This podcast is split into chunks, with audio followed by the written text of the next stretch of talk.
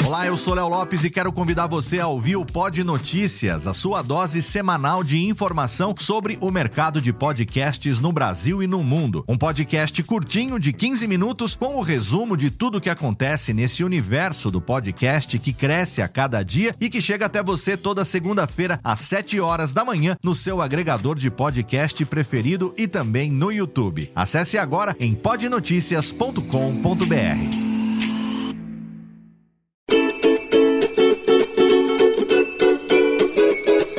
Voz Off, o podcast que conta as histórias de grandes nomes, do rádio, da TV, da publicidade. Grandes vozes que vão ficar para sempre em nossa memória. Apresentação: Antônio Viviane e Nicola Lauleta.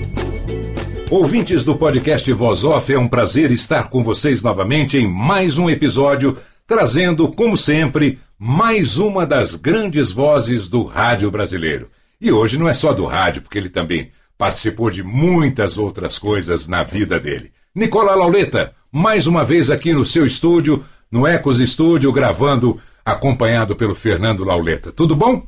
Tudo bem, Viviane? Aqui mais uma entrevista sensacional aqui para o nosso Voz Off.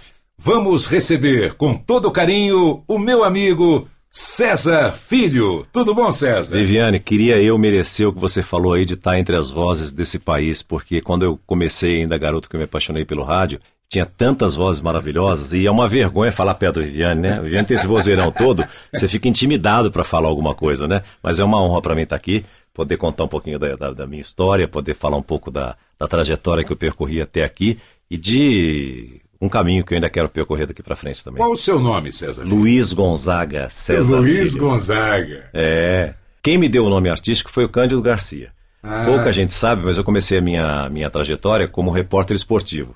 Eu era apaixonado pelo Osmar Santos, ouvia Osmar Santos, Cândido Garcia e Fausto Silva. E eh, Deus me deu a oportunidade depois de trabalhar com os três, né? É uma alegria para mim.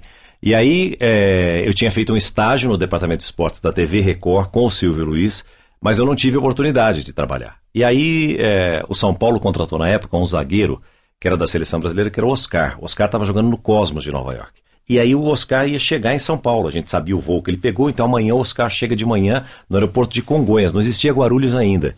E aí eu falei, bom, sou eu que vou, porque os dois repórteres, estavam com o Renato Silva e o Flávio Prado, eles estavam no interior fazendo campeonato paulista, alguma coisa, e não tinha repórter. Falei, eu que vou. E aí eles fizeram alguma situação lá, não me chamaram, achei estranho, e gravaram só a imagem do Oscar, sem o repórter, e o Azevedo Marques, que trabalhava na Jovem Pan, fez as perguntas. Acho que o, o Silvio, alguém da, da, da Record na época, pediu para o Azevedo Marques fazer isso, ele fez com autorização da Jovem Pan e foi pro ar. Mas eu fiquei muito chateado, fiquei magoado. Falei, caramba, eu não vou ter oportunidade aqui. Então eu vou correr atrás. Peguei dois ônibus lá da Avenida Miruna, na, na Record, fui lá para a Avenida Paulista, no edifício Winston Churchill, e cheguei lá, fiquei duas horas sentadinho no sofá esperando. Aí veio o Zé Pereira, que era o diretor de jornalismo, e falou: E aí, garoto, o que, que você quer? Peguei e falei, não, eu queria vir aqui porque eu, eu, faço estágio na TV Record, né? E gostaria de ter uma chance como repórter. Ah, o seu negócio é futebol, é esporte? Não é comigo, é com o Cândido Garcia. Aí ele me levou até o Cândido, o Cândido me recebeu um pouco depois. Ele pegou, fez algumas perguntas e tal, falou: oh, deixa eu te falar uma coisa, você vai começar aqui, não vai começar fazendo futebol, não. Futebol aqui já você tem que passar por todo um processo para você estar tá craque, para depois eu colocar você no futebol. Você vai fazer esporte amador, vai fazer ciclismo, automobilismo, Natação. natação vôlei, tudo menos futebol, para você aprender. Eu falei, beleza. Eu falei, então eu já vou te dar uma missão agora. Vai ter um torneio internacional de tênis aqui em São Paulo que o Thomas Koch e o Kirmair estão trazendo para cá como empresários para os grandes tenistas do mundo para que eles possam atuar aqui nas quadras de São Paulo. Consegue uma entrevista com um dos dois para falar desse torneio para mim. Eu falei assim, tá bom. Saí de lá, naquela época, o Google era o quê? Lista telefônica, né, velho? Pegava lista telefônica, né? Você Lista lembra? amarela, né? É, páginas amarelas, ficava lá, não achei nada. Não conseguia localizar nenhum deles, não conseguia um acesso a um telefone. Era orelhão, tinha ficha orelhão. Aí eu lembrei do Rui Viotti. O Rui Viotti era um comentarista de tênis na TV Record. Liguei pra TV Record, que eu tinha o número, pedi para falar com o Rui, falei, Rui, é o Luizinho que tá falando e tal, é, eu tenho uma missão aqui para fazer assim, assim, Kirmair, Thomas Koch, falou, você não vai conseguir falar com eles. Eu falei, por quê? Falou, um tá nos Estados Unidos tentando contratar fulano de tal, outro tá em Londres tentando contratar fulano de tal. Eu falei, você tem certeza? Ele falou, pô, você não ligou aqui para saber disso? Eu falei, liguei. Eu falei, então, pô, tô te dando a... Eu falei, tá bom, obrigado. Fui no dia seguinte, cheguei lá, o Cândido nem olhou para mim, chegou, deu a volta na mesa assim, e aí, conseguiu o que eu te pedi? Sem, sem olhar para mim. Aí eu peguei, cruzei a perna, falei, não, a missão que você me deu foi uma missão impossível. Ele falou, por quê? Eu falei, porque um está em Londres, assim, assim, outro está nos Estados Unidos e tal. Aí ele falou, você é bom. Ele me deu um teste fake. Olha. Pra, ele falou, ah, o cara não veio aqui falando que ele era estagiário na Record, repórter. Vamos ver se o moleque é bom mesmo. Deu um negócio que era impossível de ser feito. Eu lembrei os testes que a gente dava É. pro, pros caras que já estavam, né? Vai buscar meio quilo de É, quilohertz. é, É, exato, exato. Aí ele pegou e falou assim: agora eu vou te dar um teste pra valer, porque você mostrou que você é bom. O Sírio tinha sido campeão mundial de basquete com o Oscar, com o Marcel, com todo aquele timaço, e o presidente está cogitando acabar com o basquete no Sírio. Vê se você consegue uma entrevista com o presidente pra mim. Aí eu saí de lá, peguei o Esporte Clube Sírio, foi fácil achar na lista telefônica, liguei, falei com a secretária, falei que era o repórter da Jovem Pan. Queria entrevista, O marcou. famoso repórter, Famoso repórter. Ah, aí, bom, beleza. Eu já É. conto essa história. Aí eu liguei pro Flávio Prado, pro Flávio me ajudar. Eu falei, Flávio, me ajuda. Eu preciso fazer, me ajuda com umas perguntas aí, porque eu consegui me agendar a entrevista com o presidente. Aí eu nunca mais esqueci. O Flávio falou pra mim: a primeira e a última pergunta tem que ser as mais fortes. Pra você abrir bem e fechar bem a entrevista com chave de ouro. Aí eu falei, tá bom, aí, fizemos umas perguntas, eu também pensei em algumas, troquei ideia com ele, beleza. Cheguei lá, acho que quando abriu a porta, que o presidente Ciro falou, pô, esse moleque aqui que é o repórter da Jovem Pan, porra. Eu com meu gravadorzinho com fita Você tinha cassete. quantos anos, Sérgio? Tinha 18, acho, mais ou menos. É, 18 anos. Aí peguei, gravei com ele, levei, entreguei pro Cândido. O Cândido pegou, foi, entrou para a área técnica, depois eu sabia que era técnica lá dentro da Jovem Pan, não conhecia nada da Jovem Pan ainda. Aí ele voltou, me devolveu a fita cassete com uma fita de rolo, falou, é, vou ter que editar, mas eu acho que vai dar para usar um pedaço disso aí. Volta amanhã às duas da tarde. Falei, tá bom. Aí fui embora para casa, aí começava, ao meio-dia começava o Jornal de Esportes, né? E eu já era ouvinte. Aí Como é que tava era a lá, vinhetinha? Jovem Pan, Jornal de Esportes. Jovem Pan, Jornal de Esportes. Era, era forte aquilo lá na época, né? Entrava meio-dia. Aí o- alguém chegou, não me lembro quem que era o, o narrador, o locutor lá na época no estúdio, pegou e falou assim: "Ó, o, Esporte Clube Sírio está querendo acabar com o basquete, depois ser campeão do mundo e tal. A reportagem da Jovem Pan esteve lá e ouviu o presidente. E entrou a minha matéria. Eu quase caí de costas, porra. Você imagina, eu ouvindo a minha matéria na Jovem Pan. E aí acabou a matéria, eles não falaram o meu nome. Só falou a reportagem da Jovem Pan, ouviu o presidente do Sírio entrou. Eu fui, tomei meu banho e fui, acho que cheguei, uma hora da tarde, estava já lá, era, tinha que chegar às duas, cheguei a uma. Aí quando acabou o Jornal do Esporte, o candidato falou assim, eu usei a sua matéria. Eu peguei, falei, eu estava ouvindo na hora. Ele falou, eu não falei o seu nome porque eu sei que o seu nome é Luiz. Eu falei, meu nome é Luiz Gonzaga César Filho, não sei como vai ficar. Ele falou, César Filho. César Filho é mais sonoro. O completo é Luiz Gonzaga. César Filho. Ah, o Eu- César é sobrenome. É sobrenome, é. É, Meus filhos é César, minha mulher, todo mundo em casa é César. né? Eu tenho o mesmo nome do meu pai, por isso que foi César Filho. Aí ele falou, César Filho é mais sonoro. E aí ficou. Aí eu comecei a fazer essa reportagem na Jovem Pan e saí da Record do estágio onde eu estava. Passou um tempo, acho que um mês, um mês e pouco, o Alexandre, que era da produção, me ligou e falou assim, ô César, tá tudo bem? Ô Luiz, tá tudo bem? Eu falei, tá tudo bem. Ele falou assim, é o seguinte, que, que hora que você tá entrando na Jovem Pan? Eu falei, às duas da tarde, que eu faço a reportagem da tarde pro dia seguinte da manhã, pro horário da manhã. Você poderia passar aqui na Record às 11 horas da manhã, amanhã? O seu Elian Saldo quer falar com você. Eu falei, posso? Eu falei assim, alguém fez alguma merda e jogou culpa em mim. Porque eu falei, o que, que o seu Elian Saldo, diretor artístico da emissora, quer falar comigo? Porra, fiquei preocupado, né? Daí cheguei lá, na porta, eu em pé, eu lembro direitinho, o seu Elian Saldo pegou e falou assim pra mim, olha, você tem cara de apresentador de jornal, você tem voz de apresentador de jornal, você tem tudo para ser apresentador de jornal, mas você é muito novo. Mas eu estou precisando lançar um segundo apresentador no Record Notícias. Queria ver se você não quer fazer um teste. Você que toparia gravar uma semana aqui para mim? Eu não vou assistir. Aí depois, quando terminar a semana, eu vou assistir para ver se você evoluiu. Todo dia você grava um pedacinho. O falei, tá primeiro apresentador era o Menegatti. Menegatti, José Luiz Menegatti, uma- foi um cara fundamental na minha vida. Maravilhoso. Maravilhoso. Aí eu gravava, eu chegava às 11h30 da manhã, gravava lá 10, 15 minutos de jornal, do jornal do dia anterior, pegava, não tinha telepronto, não tinha nada, ali no papel e ali, né? E aí passou uma semana e esse falou, olha, você evoluiu bem, muito bem, mas você tá com o cabelo muito comprido. Vou mandar cortar teu cabelo, e aí a gente grava mais uma semana, fica uma fita ainda melhor para representar pro Paulito, pro Paulito autorizar a sua contratação, Paulito Machado de Carvalho. Eu falei, tá bom, ele me deu um cartão, tipo um vale, para um vale corte de cabelo, na rua Bela Sintra. Eu nunca tinha andado naquela rua, pô, pô, rua chique pra caramba, aqueles salões de beleza tal. Aí o cara cortou meu cabelo, voltei, eu cortei no sábado. Aí eu fui, fiz, gravei segunda, terça, quarta, quinta, sexta, ninguém falou nada, fui embora. Falei, e agora? Falei, ah, vem segunda, normal. Aí vim segunda-feira, gravei, ninguém falou nada. Na terça eu cheguei, aí tinha a Marilu, era chefe do guarda-roupa lá, uma argentina. Eu falei, tchê, de onde vai? Falei, vou colocar meu blazer pra fazer minha gravação. Ela falou, não, hoje tu vai ao ar. Falei, o quê? Você tá? Eu Falei, é. Aí o L veio falou, calma, fica tranquilo. Você estreia hoje, já tá tudo certo, tal, tal, tal, tal. tal. Ele deu cinco notícias pequenininhas para eu fazer e me encheu a minha bola. Falei, estreia hoje em Record Notícias César Filho. Que Aí tinha o apelido Record em Notícias de É, Jornal, da, Tosse. é, porque tinha os velhinhos, né? É, exatamente. É, tinha os velhinhos lá. Eu era, o mais, eu era o bebezinho lá na história. Murilo Antunes Alves. é isso. O padre Godinho. Godinho, Padre Godinho. o Hélio Ansaldo. Sônia Maria. é, Nossa, Arnaldo Faria de Arnaldo Sá. Faria de Sá entrou depois. Depois. É, Aureliano Campos tinha Sim. também, que depois faleceu, inclusive durante o período que eu estava lá. Muita gente boa, muita gente boa lá. Agora, ó, a fitinha, ó. Veio um rewind agora. Para saber onde César Filho nasceu e o que Luiz Gonzaga César fazia. E o nome da mãe. E o nome dos irmãos. Vamos lá, vamos começar. Nasci em Guaratinguetá. Meu pai era radialista, fez muito sucesso no rádio no Vale do Paraíba, com o nome artístico de Reinaldo César, que foi o nome do meu do, do primogênito da família, né? Meu irmão nasceu e aí minha mãe decidiu colocar o mesmo nome artístico do meu pai, que era Reinaldo César. Nasceu o segundo, Saulo de Tarso César, e eu fui o terceiro. E minha mãe, Terezinha Sebe César.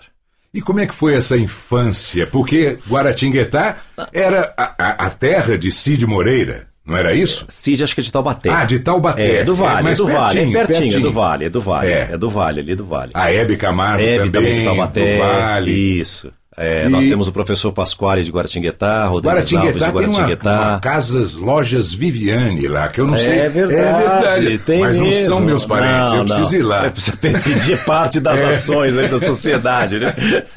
Aí eu vim, mas a gente veio para São Paulo, eu tinha 9 para 10 anos de idade. E aí começa, porque assim, meu pai parou, meus pais eram separados, e meu pai parou quando eu tinha 5 anos de idade, do rádio, ele parou, ele mudou de profissão. E depois de ter feito a última rádio dele foi a Rádio Clube de Ribeirão Preto. E eu ouvia muito pouco, assim, eu não, eu não, na verdade eu não ouvia meu pai, eu via meu pai muito pouco, uma vez por ano praticamente, quando ele buscava a gente para passar o Natal e férias com ele, é, porque ele morava sempre fora de Guará, né? Ele saiu, de- depois que ele saiu, ele, ele, ele, ele voltava só para pegar a gente uma vez por ano. E daí, quando eu cheguei em São Paulo, eu sempre ouvia as histórias. Minha mãe contava as histórias do teu pai tinha um programa assim, teu pai tinha um programa tal, fazia sucesso tal, a voz do seu pai e tal. Eu, eu gostava de ligar e ouvir a voz do meu pai no telefone. A voz dele era tipo Cid Moreira, sabe aquele vozeirão, aqueles caras da antiga mesmo do rádio Certo. né? Aquele clássico do rádio. E, e aí eu não sei porquê, e até hoje eu não sei porquê, eu tinha 10, 9 para 10 anos de idade, eu tinha um radinho de pilha, né? a gente morava num kitnet aqui, na Rua dos Protestantes, em São Paulo, e eu chegava da escola para almoçar, eu fazia minha comida sozinho, meus irmãos já estavam trabalhando, minha mãe também trabalhando, eu chegava, eu não tinha micro-ondas, tinha nada, eu tinha que fazer a cozinha com o que sobrou do jantar do dia anterior que estava na geladeira. Esquentava, fritava um ovo, tal, não sei o que tem. E o rádio era meu companheiro, ali já, com 10 anos de idade.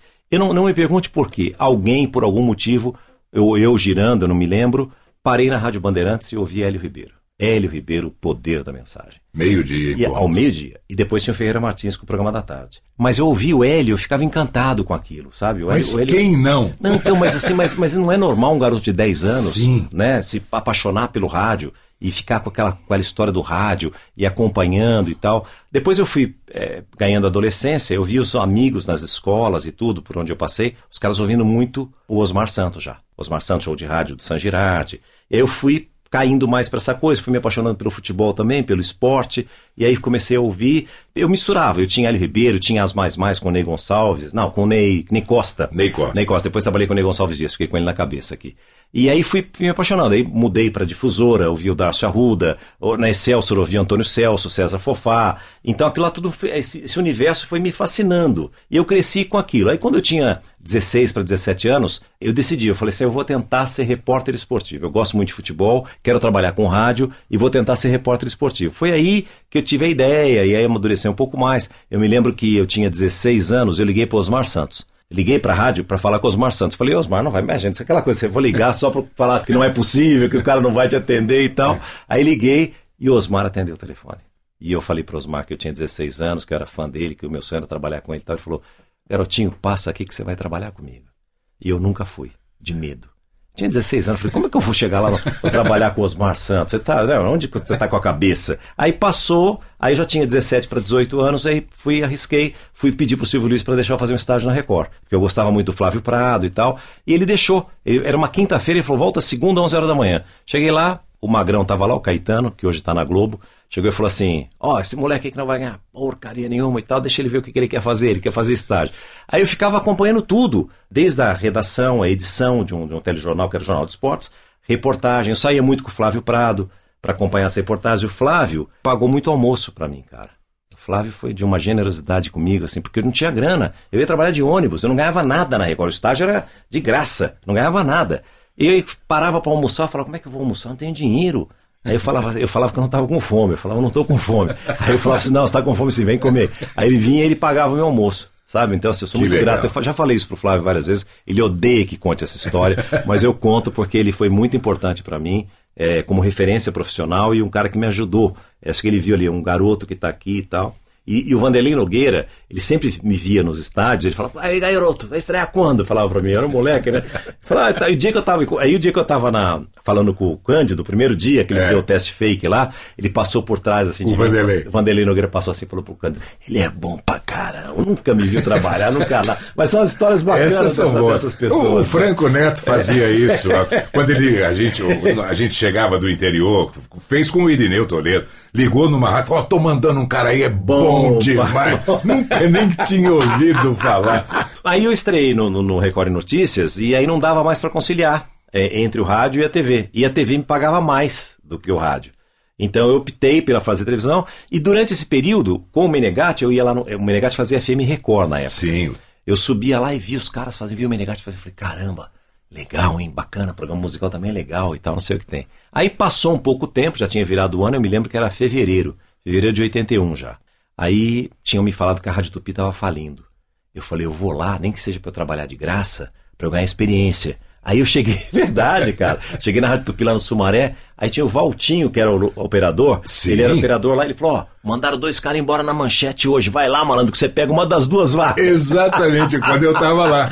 Ah, aí, que bom. Aí, aí eu fui para lá, que era Fofá, e Isso. fiz o teste. Foi uma sexta-feira. Fiz o teste, o Fofá chegou e falou assim: olha é o seguinte, você foi bem no teste e tal, eu só tenho vaga de folguista e você aceita trabalhar e você estreia domingo, seis da manhã. Que a rádio abria às seis e fechava às duas, não era 24 Exatamente. horas, né? Aí eu peguei e falei assim, claro, com puta oportunidade, né? Eu falei, vambora.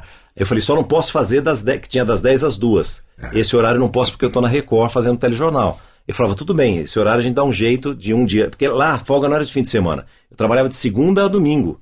É. Né? Porque cada dia cada um dia tinha um folgava, folgava na, no horário, né? E daí passou acho que um mês mais ou menos, a pessoa, que eu não vou dizer o nome aqui, até por elegância, a pessoa que tinha ocupado a vaga das seis da manhã chegava muito atrasado.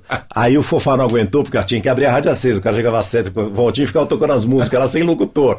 Aí o Fofá pegou e falou, não dá mais pro cara, você aceita assumir a vaga de titular das seis da manhã? Eu falei, claro, era tudo para mim. Saía às dez e ia pra Record. Foi o Valtinho que fez o meu teste quando eu cheguei lá Foi? na Tupi também, em 78. Ah, ah sensacional. É, que legal, muito que bom, legal. Né? E ele que me deu a fita, eu fui lá, pra você ver, eu fui para tentar uma vaga na Tupi que tava falindo, e tava falindo mesmo. É, você ia ficar o quê? Mais um mês, dois? Mas era, tava no currículo, eu trabalhei no Tupi, trabalhei em tal lugar. Aí tive a chance da manchete e fui para lá. Aí estreiei fazendo rádio musical lá. Você tava lá na época. No dia Exato. do meu teste você tava lá.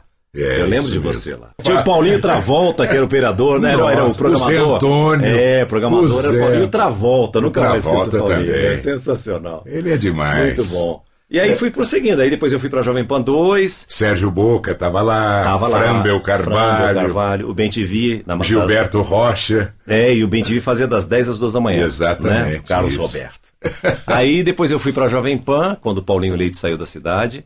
Levou o César Rosa e o Serginho Leite e me levou também para fazer lá. Inicialmente para fazer de manhã. E o Serginho Leite ia fazer à noite. Só que o Serginho Leite fazia o show de rádio e não dava para conciliar no, as quartas-feiras ou quintas-feiras. Ele não conseguia largar o FM, mudar de o estúdio. AM para ir para o FM. É, não dava, não conciliava. Aí eu, no meio do caminho, já tinha sido contratado.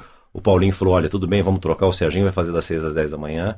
Acho que era das 7 às 11, se não me engano. Uhum. Acho que era isso. Das 11 às 3 fazia o César Rosa, das 3 às 7, que era a Voz do Brasil, entrava o Paulinho. E eu entrava das 8 à meia-noite. Era isso. É. 8 e meia, né? Depois do projeto Não, o Projeto Minerva, Minerva não tinha no já, FM. Já tinha? Não, não tinha. Só tinha no AM, no ah, FM não. é verdade. Aliás, tem uma história sensacional da Jovem Pan, porque acabava... No FM, o que, que acontecia? Quando tinha futebol, como no, no rádio AM o futebol entrava às 8 e meia, eles entravam às 8 no FM transmitia meia hora, Só só, no só no FM. FM, aí mudava pra lá e, e eu entrava às 8 e meia nesse dia. E o Vanderlei Nogueira, a gente falou nele aqui, contando essa história, você falou do Projeto Minerva, ele era um cara, sempre foi um cara muito bem humorado. Então ele ia nos clubes e tal, e quando tava das sete, sete e meia e tal, ele entrevistava o roupeiro, os caras que não tinham muita importância, que nunca davam entrevista. E os caras davam entrevista falando, eu falava, estão aqui falando de tal, tal, o microfone desligado, e com o nome da Jovem Pan em cima, os caras dando entrevista. O cara falou, Vanderlei, sacana, pô. Entrevista, ele fazia de brincadeira. Virou uma, uma- uma- algo assim, uma marca registrada dele. Aí o São Paulo foi jogar no, no- no Maracanã, no Rio de Janeiro, e o Zé Sérgio, que era o ponto esquerdo do São Paulo, tinha sido condenado por doping, porque ele tinha tomado um remédio de gripe que tinha acusado, que tinha acusado eh, É, doping, do na doping. época. na doping. E aí o Carlos Miguel Aidar, que depois virou presidente de São Paulo, na época ele era advogado do São Paulo, ele foi até a CBF para tentar anular, mostrar os laudos e tudo para não ter a condenação de doping para o Zé Sérgio. Quando ele voltou, ele estava no túnel, a gente já estava transmitindo ah, pelo FM, mas não no AM. E o Vanderlei pegou e falou assim, ó, tá chegando aqui o Dr. Carlos Miguel Aidar, tal, não sei o que tem, papapá. E foi entrevistar o Carlos Miguel Aidar, olhou no relógio, era 8 e 10 horas. Eu falei, esse cara tá me sacaneando como ele tá com todo mundo. Falou, primeiramente, quero que os ouvintes da Jovem Pan vão pra PQP no ar, no ar, Meu Deus. no ar. E aí, aí o Vanderlei, o Vanderlei pegou rápido o microfone assim, pegou e falou assim, ó, Silvério, a gente não pode descuidar aqui, passa um torcedor exaltado, fala um palavrão no microfone da Jovem Pan, mas, doutor Carlos Miguel, nós estamos ao vivo pela Jovem Pan 2 e tal, não sei o quê, prosseguindo, diz que o Carlos Miguel tremia as pernas, porque ele já tinha feito a besteira, né? Que barato isso. Sensacional. Você vê como ele fala do São Paulo? Ele só fala do São Paulo. Só Você fala, notou isso? Não, não, É. coincidência. Não, é coincidência. Coincidência, Isso é um São. Paulino roxíssimo, nunca vi. Coincidência, coincidência. Mas eu sou apaixonado pelo Santos. Ah, então, em mas o. Parmeirinha do Nicola, pelo amor de Deus, só dá eles atualmente. Não, não tem nenhum corintiano. Tem corintiano? Não. Não, Não, não, é corintiano aqui, então tá em casa. Tá tudo certo. Aí foi indo, foi indo, e tudo na minha vida foi desse jeito, assim, é, o que eu planejei, de verdade, meu, o que eu planejei, assim, principalmente na televisão, nunca deu certo. As coisas que eu quis fazer, sempre era chamado, fui chamado para fazer a TV Mulher, uma revista feminina, nunca tinha pensado em fazer um troço desse. É verdade. Porque assim, na época, inclusive, era revolucionário o programa e tudo, né? Mas eu nunca tinha pensado em fazer um programa que fosse uma revista. Eu nunca pensei em fazer um programa musical como foi o Globo de Ouro. Eu nunca pensei nada disso, sabe? Assim, as coisas aconteceram e eu fui recebendo os convites. Você E- nunca pensou em fazer novela? Nunca pensei.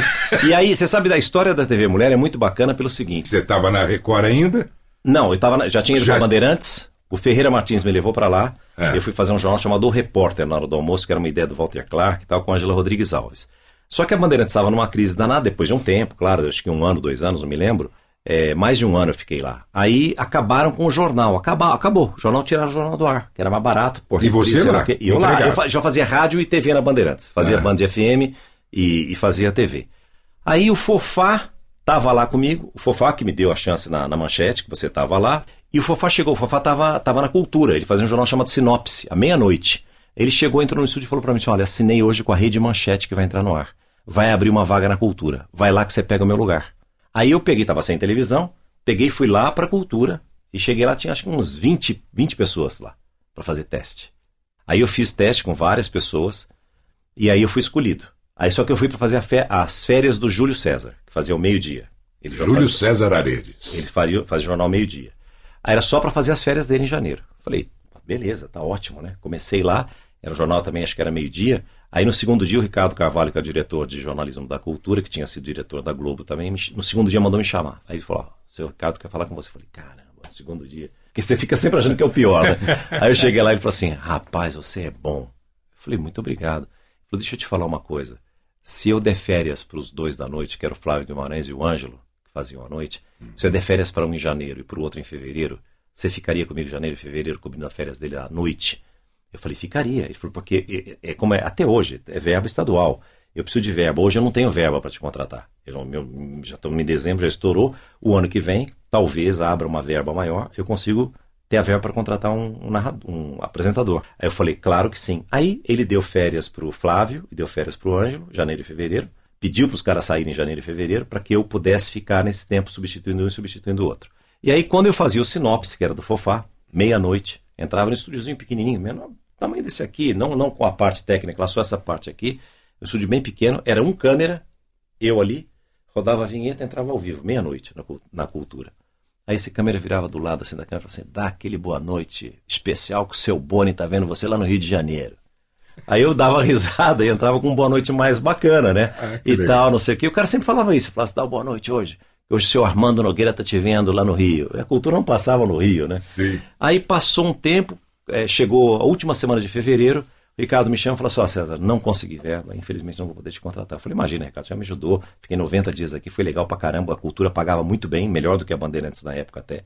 Falei, tá ótimo e tal, não sei o que tem. Quando eu saí da sala do Ricardo, eu entro no estúdio, o Flávio Guimarães me dá um, um telefone e falou, ó, ligou um cara aqui, dizendo que ele é da Volkswagen, da agência da Volkswagen, eles gostaram da sua voz, quer gravar um comercial da Volkswagen com você. Falei, ah, que legal, amanhã eu ligo, já era de noite, né? No dia seguinte liguei, o cara atendeu, falei, por favor, o Carlito, ele falou, é ele. Falei, Carlito, aqui é o César Filho da Cultura e tal, você ligou querendo fazer um comercial. Ele falou, não, não, aqui é da TV Globo, eu não podia falar nada. Seu Newton Travesso está com a ideia de colocar você para apresentar o TV Mulher. Você pode falar com ele agora? Aí eu fiquei assim, eu falei, claro. Aí passou pro Newton, o Newton veio, tudo bem e tal, não sei o que tem. Aí perguntou, quando que acaba o seu contrato com a cultura? Eu falei, não, eu não tenho contrato, eu saio agora, final de 28 de fevereiro acaba. Ele falou, porque a gente estreia com o TV Mulher aqui dia 23 de março. Aí eu falei, não, eu vou estar livre, eu vou estar livre, imagina. Porra, tá, mesmo que tivesse um contrato, teria dado, dado um jeito de fazer alguma coisa. Aí ele falou, então tá bom, então beleza, a gente volta a conversar. Eu falei, tá bom.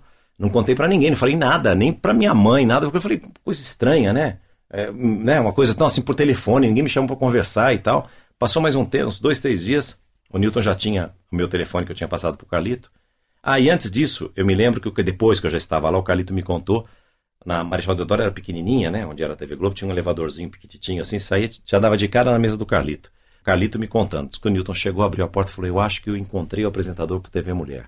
Aí o Carlito falou, é, quem é? Ele falou assim, César Filho da Cultura, você já ouviu falar dele? Aí disse que ele falou assim, eu ouço ele todo dia. Aí disse que ele falou, como assim, ele faz rádio? Faz. Então liga e contrata, porque quem faz rádio bem, faz TV bem. Concepção do Newton. Aí, foi aí que o Newton teve a certeza de que ele, Ele tinha que me o contratar. sempre fizeram É. exatamente. E por isso que ele já fez. Aí É. ele me ligou dois dias depois: Ó, eu não conversei com você de dinheiro e tal, não sei o que tem. Eu ganhava acho que 400 ou 500 cruzeiros na, na, na Bandeirantes. Ganhava 700. eh, Aí fui ganhando na cultura 700 mil, é, mil, 700 mil cruzeiros. Aí falou assim: Olha, eu tô ligando porque a gente não falou de grana e tal, não sei o que tem. O que, que você imagina? Eu fiquei tão assim, travado. Peguei e falei: Olha, Newton, eu- o Newton para mim já era uma lenda. Minha mãe falava de. Eu falava, Newton Travesso, porque o Newton Travesso, Newton Travesso a Hebe, Newton Travesso a Família Trapo, show do dia 7, toda a história da TV Record, Newton Travesso, Newton Travesso, Newton Travesso. Então o Newton já era uma, uma lenda para mim naquela época, né? E o Newton falou assim: o que, que você imagina? Eu peguei e falei, Newton, juro por Deus que eu não sei. Aí ele pegou e falou assim: 1 milhão e 200 para começar, tá bom? Aí, aí fiquei assim, aí ficou aquele silêncio assim, alô?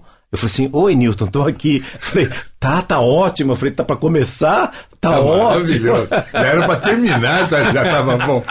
Aí eu fui, estreiei na TV Mulher e cinco meses depois o Zé Itamar de Freitas me ligou fazendo um convite para eu ir num fim de semana fazer uma gravação para uma, uma atração do Fantástico, para chamar um alguma coisa no Fantástico, eu não lembro o que que era.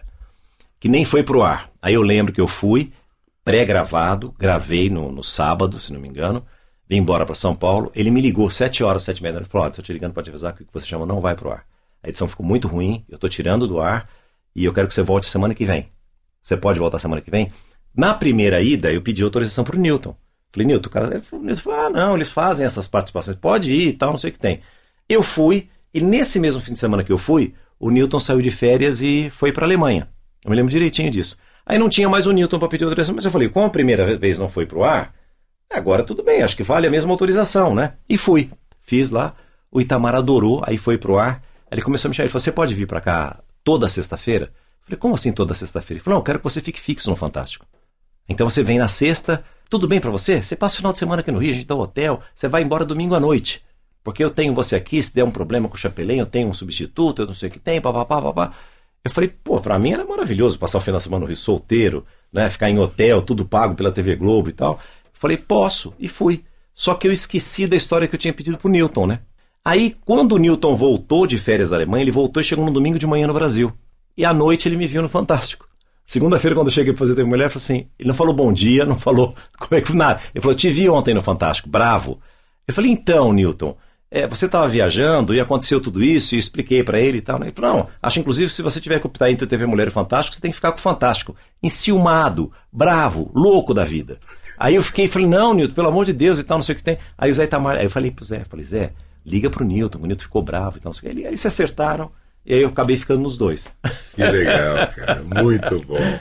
E assim e ficou foi. um tempão, né, no Fantástico. Fiquei um tempão lá, e aí depois eu fiquei no Globo de Ouro junto. Foi lá que o Roberto Carlos conheceu a Miriam Rios, ele foi gravar e conheceu a Miriam Rios lá, e ali começou a troca de, de telefone, o namoro e tudo mais. E aí ele me chamou e eu, eu, na época, eu falei pra ele, pô, eu achava muito muito engomado o Globo de Ouro na época. Os caras faziam de smoking, Eu uma coisa de lembro, gala e tal. exatamente. Mas eu achava muito careta já pra época, sabe? Aí ele falou, eu falei com ele, não dá pra gente fazer um negócio mais? Ele falou, vamos gravar um piloto? Eu falei, claro. Aí fiz um, um piloto já com roupa mais descontraída, que hoje é ridículo, as ombreiras, aquelas coisas que passam, é ridículo, né? Mas na época era bacana. E aí eu gravei o piloto, o piloto foi com a Cláudia Raia, que eu gravei o piloto. E aí não sei se teve um problema de novela, alguma coisa assim, eles aprovaram e aí falou assim, quem vai fazer é a Isabela Garcia. E a gente nem fez piloto com a Isabela. A Isabela já veio para no dia da gravação. Mudou uma semana antes de gravar, alguma coisa assim.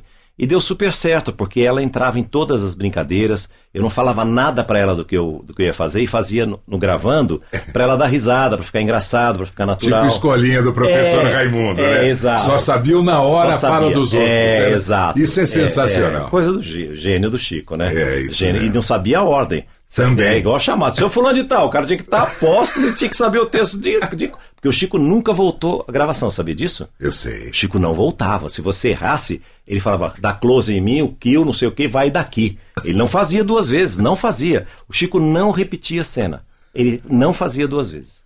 É impressionante, É, Chico. que legal.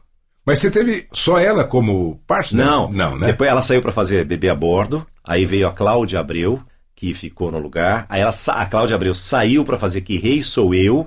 E aí veio a Cláudia Raia, com quem eu gravei o piloto lá atrás. E a Lu Severíssimo fez algumas participações.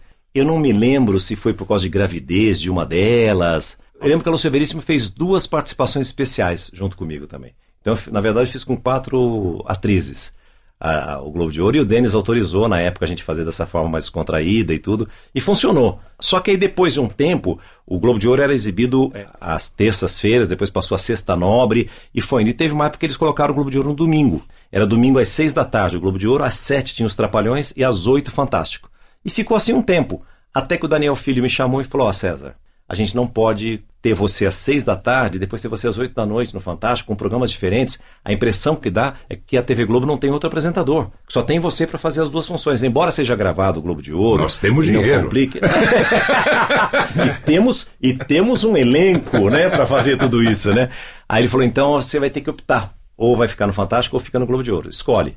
Aí fiquei muito na dúvida e aí fui falar com o Boni, pedi o conselho dele, como eu sempre fiz. O Boni sempre foi um cara extraordinário. Eu, eu sou muito privilegiado. Eu digo sempre que é, Deus me abençoou de uma forma tão grandiosa, porque eu trabalhei, para mim, né, com os maiores nomes da TV. Começando com Newton Travesso, Boni, Silvio Santos, que foi maravilhoso também. São dois grandes gênios, cada um com a sua identidade, são completamente diferentes, mas fazendo grandes performances na- nas emissoras que comandaram, né, ao longo de todos esses anos daí. E Roberto Tal, Paulo Biratã, Maurício Sherman, Carlos Manga, Daniel Filho, Wolf Maia, Jorge Fernando, eu não vou, eu não vou me lembrar de todos. Mas eu- o gozado que eu falo é o seguinte, que eram todos esses ao mesmo tempo, Viviane. Hoje é difícil, você não encontra mais. Você fala em televisão, você não tem mais é a assim. mesma coisa quando uma- eu cheguei no rádio em São Paulo, Os com nomes todos esses todos, que é, você falou que eu é via, verdade, eu trabalhei é com verdade. eles. Trabalhei com o Mansal, trabalhei com o Hélio, Marçal. trabalhei com, com Também todo esse pessoal. Marçal. Então, eu cheguei na época de ouro ainda. É Era verdade. o fim, estava É certo? verdade mesmo, é época mas de ouro. Falo, puxa, mas que maravilha É, ter trabalhado Que bênção, né? A gente poder né, sair do interior, cara, os caras que a gente ouvia, as pessoas que a gente assistia, as pessoas que a gente ouvia falar. Você nunca imaginou poder estar próximo Jamais. dessas pessoas, trabalhar com essas pessoas e ser grato a todos eles, porque eles me ajudaram na vida em todos os sentidos, em todos os sentidos. Newton, Boni e Silvio Santos me ajudaram de formas assim extraordinárias, tanto no lado profissional, no lado financeiro, no lado pessoal, com as histórias, com as experiências deles, sabe? Tudo, tudo, tudo, tudo. E nessa época você já tinha deixado o rádio, só estava na televisão. Foi, não, foi assim. Quando eu saí do o FM, eu, eu saí do FM porque eu quis, porque na época que eu fui, ainda pra você, eu achei que o FM virou. Os caras chegavam e falaram assim: ó, você não pode falar. É. Você só pode anunciar e desanunciar a música. Então ficou uma coisa muito chata de você fazer, que não tinha a minha personalidade na época, né? Aí eu fui pro Rio, fiquei no Rio três anos, e aí eu decidi voltar para São Paulo. Quando eu voltei para São Paulo, eu falei assim: eu quero voltar pro rádio, mas eu não quero mais voltar pro FM, eu quero voltar pro AM. Eu queria fazer uma coisa mais popular, para deixar o meu nome mais próximo das pessoas, e voltei para fazer rádio popular. Pra fazer, aí fui para a Rádio América, fiz um, um, uma proposta para a Rádio América, a, a Rádio América gostou, e aí eu comecei com aquela da jovem música sertaneja, não sabia nada de música sertaneja, e comecei a aprender ali. E aí eu me destaquei lá, o seu Chico Paz de Barros me levou, não, foi o Mário Cato antes, perdão, me levou para a Rádio Record. Ele tinha, o seu Chico tinha saído, o Mário ficou no lugar dele e me levou para a Rádio Record.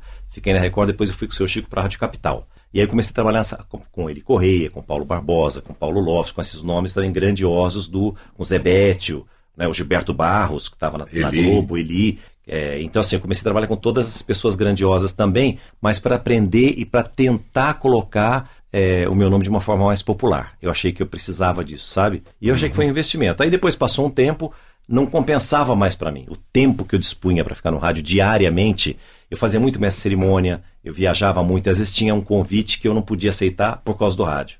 Então eu falei, não está compensando mais. Então aí eu parei com o rádio. Uma pena. E foi nessa época que você voltou para São Paulo, você já tinha tido a experiência que o Newton ofereceu a você de fazer novela no Rio? Já, já, já, já, já, né? já. O Globo conta, de Ouro foi depois da novela. Ah, então conta Porque essa foi assim, passagem. Foi assim, quando, lembra que eu falei aqui do Zé Itamar de Freitas? Quando eu cheguei a primeira vez para fazer o Fantástico, eu estava caminhando no corredor da Lopes Quintas, lá no Jardim Botânico, passou por mim um Avancini, ele olhou para mim e falou assim, porra, você tem que fazer uma novela comigo. Aí o Zé Itamar, você tá louco? Eu tô trazendo ele pro Fantástico, para com isso, não sei o que tem e tal. E foi embora. Aí passou. Aí depois o Wolf Maia me chamou, ele, eu, quando eu, como eu comecei a fazer? Otimizar o tempo. Outra pessoa no meu lugar fala, pô, cheguei sexta-feira no Rio de Janeiro, fantástica no domingo, vou ficar na praia, vou ficar no hotel, que o hotel que o Globo tava, era em frente à praia. Eu ficava na TV Globo. Eu ficava percorrendo. Eu, eu não ia perder a chance, eu entrava para assistir sexta-feira à noite, eu assistia o Jornal Nacional ao vivo. Cid Moreira e Sérgio Chapelin. Duas grandes referências, eu estava vendo como é que funcionava ao vivo, tudo aquilo pegando fogo, o jornal entrar no ar, aquilo para mim era uma baita experiência. As pessoas às vezes não percebem o quanto a gente é fã de, é, não. dessa coisa, né? Porque quando você não tem realmente paixão por esse veículo, seja uhum. ele rádio ou televisão, você não fica assim, né? E a gente era assim, eu, eu chegava às vezes na rádio de manhã e só saía de noite é, também, porque exato, você queria exato. ficar vendo É, o que exato. acontecia, E como era feito, né? Como que era feito Exatamente. tudo, né? Então eu ficava lá e aí eu comecei a percorrer, eu via que descendo, você ia pro. Que a Lopes Quintas era numa rua acima da, da, da Von Martius, que era uma outra que ficava assim. Então a novela era por aqui e a, a emissora por cima, né? Então você tinha que descer o elevador. Apesar de você estar no térreo da Lopes Quintas, você tinha que descer para o subsolo para sair no andar onde tinham os- as novelas, os estúdios da novela. Tinha saída pela rua de trás, que era mais baixa que Lopes Quintas. E eu passava lá, ficava vendo novela e tal. Dei ideia para o Newton. Falei, Newton, eu estou todo fim de semana aqui, vamos produzir matéria para TV Mulher com as novelas, com os bastidores, com as estrelas, pô. Tem todo mundo aqui, tá na mão. Ele falou, boa ideia, vamos fazer. Autorizou, a gente tinha um- uma produção pequenininha no Rio para fazer eventuais conteúdos para TV Mulher. Toda sexta-feira e todo sábado eu tinha uma equipe lá para eu gravar. Então descia nos corredores da novela começava a gravar. Aí o Wolf Maia me viu e falou: pô, caramba, você tem um personagem para você na novela. Eu falei: você tá louco? Para, eu tô lá na TV Mulher, não sei o que tem. Pá, pá, pá. Passou. Ó, Avancini primeiro, Wolf Maia o segundo. Aí Jaime Monjardim foi fazer uma, sim, a moça, se não me engano. Ele falou: eu quero fazer. Eu falei: Jaime, eu não sei, eu nunca fui ator. Ele falou, vamos fazer um teste. Me deu um texto para fazer um teste. Fiz o teste. Ele falou, meu, você vai fazer a novela comigo. Eu falei, não posso. Você tá louco, eu não vou largar a TV Mulher, não vou largar nada. Tal, tal, tal. Passou também, não fui. Aí encontrei com o Erval Rossano, ele queria me dar um personagem na Gata Comeu. Eu falei, Erval, ele ficou bravo comigo. Ele falou, ninguém recusa um convite meu para fazer uma novela. Como que você vai não vai? Eu falei, mas eu, eu já tô aqui, eu tô empregado, eu tô fazendo outra função, não quero e tal. Aí a TV Mulher toda vez, em julho, saía de férias. E voltava com um cenário novo e tal. A Globo tinha contratado uma pessoa chamada Xuxa, da TV Manchete. E colocou a Xuxa nas férias da TV Mulher. Ah, deu, puta, acho que, sei lá, 5, 10 vezes mais audiência que a TV Mulher dava. Aí o Boni falou, não dá mais pra tirar a Xuxa. O horário que a gente achou pra ela vai ficar. Então acabou a TV Mulher. Já, já era muito tempo, tava se reinventando e tal. E a Xuxa explodiu de audiência. E merchandising e tudo e tal. Então era muito mais vantajoso pra Globo colocar a Xuxa no ar, tirou a TV Mulher do ar. Só que eu tinha contrato, meu contrato era longo. Então eu não trabalhava e recebia salário pela TV Mulher. E eu achava aquilo. É, Horrível. ah, É, assim, Aconteceu isso comigo na TVS. Aí eu falei, Horrível. eu me sentia desconfortável, na verdade. Aí o Wolf voltou a carga, ele tinha me convidado pro Tititi lá atrás, voltou e falou: Eu tenho um personagem para você. O cara é um radialista, tal, não sei o que tem. Ele é ator que, com a dificuldade do ator, ele, ele vira locutor de rádio, faz sucesso na cidade, não sei o que tem, tal, tal, tal. Aí eu achei o personagem mais interessante também e tal. E eu tava me sentindo mal com aquela história de, não, de, de ganhar sem, sem trabalhar. Aí subi pra falar com o Boni. Eu falei, ó, oh, Boni, o Wolf me chamou assim, assim e tal, não sei o que. Ele falou, tem problema, não, pode fazer, a gente acerta o seu contrato aqui e tal, não sei o que tem, papapá, papapá. Acertei e aí fui fazer. Eu fiz essa, essa foi a única novela que eu fiz. Eu fiz porque tive oportunidade e tudo, mas eu senti que tinha muita gente lá que gostava muito mais daquilo. a minha paixão é isso aqui, ó. É. Minha paixão é o microfone, minha paixão é apresentar, minha paixão é, é diferente de atuar. É. Então eu fiz porque eu me sentia mal. Eu falei, é a quinta pessoa que está me chamando, mas é a quinta vez que estão me chamando. Eu falei, estão batendo tanto na minha porta. Eu não sei, será que é para eu seguir esse caminho? Eu não sabia também. E como eu abracei sempre as oportunidades, eu fui fazer programa feminino, fui fazer musical. Então me chamavam, eu tinha oportunidade, eu apresentava e ia embora, entendeu? Eu vou te contar uma é- história do Avancini ah. que está ligada a você. É? Ele ligou, meu bip tocou aqui em São Paulo. O bip. o bip.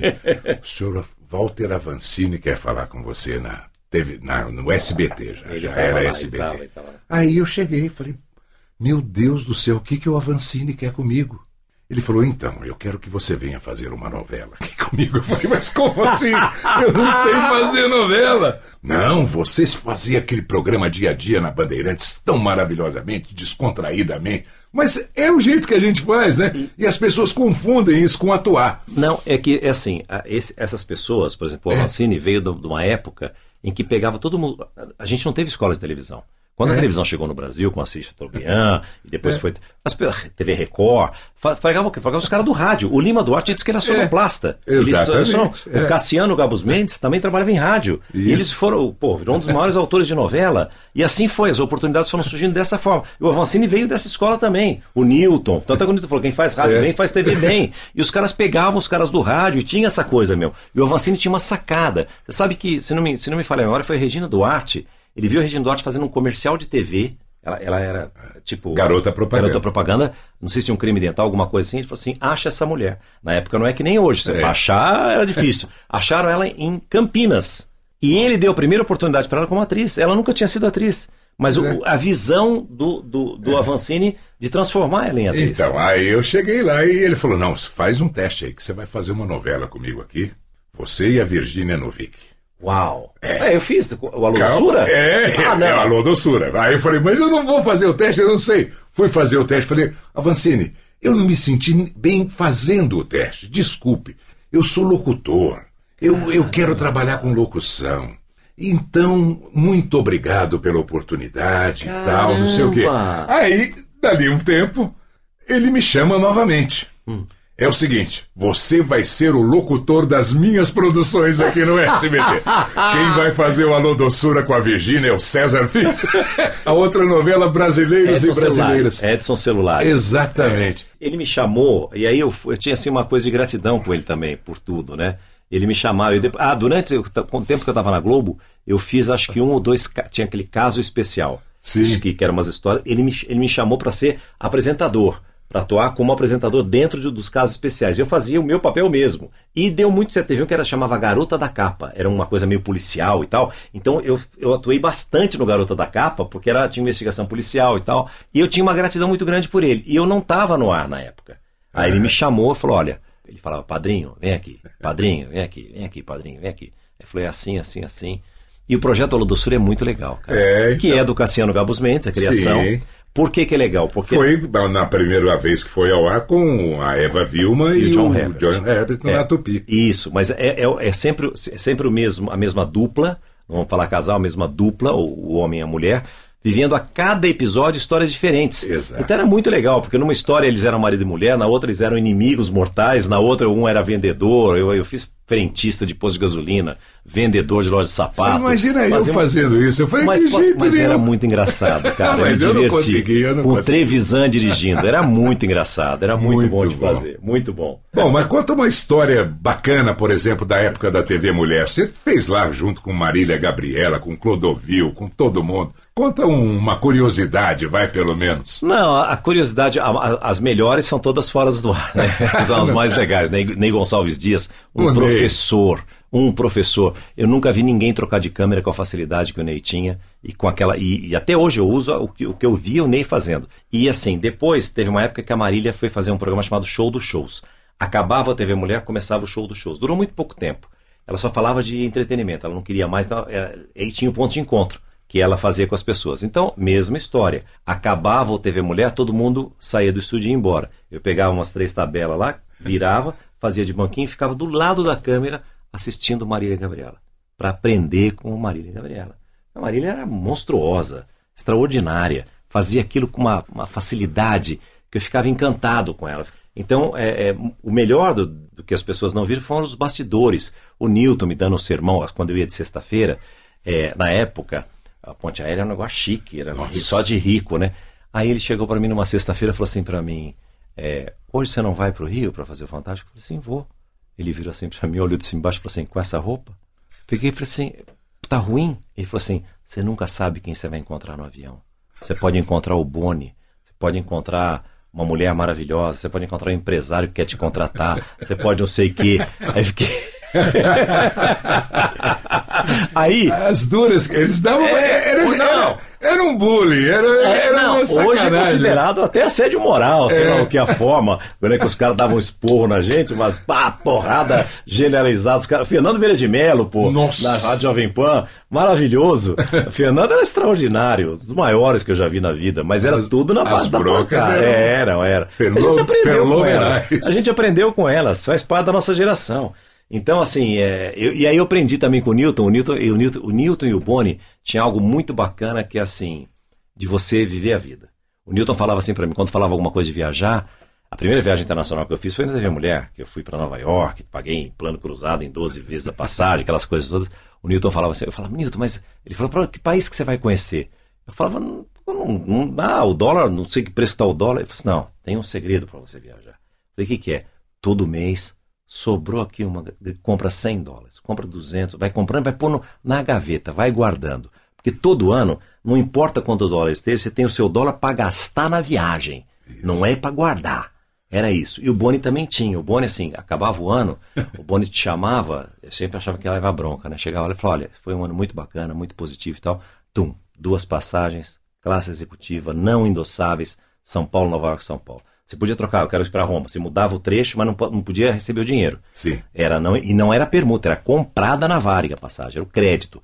Então o Boni sempre teve essa coisa também de você curtir a vida, sabe? Você trabalhou, mereceu, vai viajar, vai conhecer outros povos, vai conhecer outras culturas, vai conhecer. E o Newton também. Sempre me incentivaram a fazer isso, entendeu? Mas de, diante de tudo isso, teve um período muito difícil. Quando eu fui para a TV Manchete, que aí o Newton foi, o Jaime Monjardim foram, e eu sempre eu tinha, eu tinha tido propostas para sair e nunca saí da TV Globo. E dessa vez eu estava gravando só o Globo de Ouro. E assim, eu gravava a cada 15 dias, porque a gente gravava num sábado e um domingo, eu gravava um programa no sábado e um programa no domingo.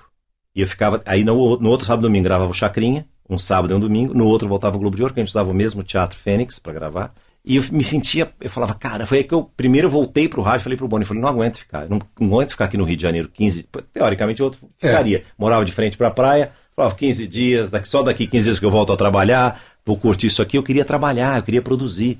Aí foi quando eu pedi, eu falei, me deixa, me deixa fazer rádio, me deixa voltar pro rádio. É, pelo menos esse tempo ocioso não vai ficar ocioso. E aí começou a ter propostas e tal, e a Globo com aquela grade, que eu queria crescer, eu queria fazer mais coisas, e não tinha nada para fazer de, na grade da Globo na época, né? E aí tive uma proposta muito boa do Jaime e do Newton para eu ir para Manchete. E aí o, o Boni falou assim, vai, agora está na hora de você sair. Porque eu tinha tido proposta do Silvio antes, ele não deixou eu ir. Duas propostas do Silvio, na verdade. E agora ele falou assim: vai, ele falou, qualquer coisa eu vou te buscar lá depois. Vai lá aprender, para você fazer diário lá, que a gente não tem espaço aqui, você vai crescer, e depois, se for o caso, você volta. E aí eu fui para Manchete, e eu fiquei na Manchete até o apagar das luzes. A Manchete faliu, eu trabalhei até o último dia antes da O que, que você fazia lá? Fazia o Almanac, um programa hum. chamado Almanac, que era do Newton. Eu fui para fazer um outro programa que nunca, nunca aconteceu, é, enfim, é uma longa história também, que eu ia fazer um programa é, de, de entretenimento à noite, chamado Mistura Fina. Tinha uhum. nome, tinha tudo. E o programa não, não, fez piloto e tudo, o piloto ia pro ar, não depois não foi, não, não foi, nem chegou a ir pro ar. E aí, quando a manchete faliu, que acabou, nenhuma outra emissora de televisão abriu as portas para mim.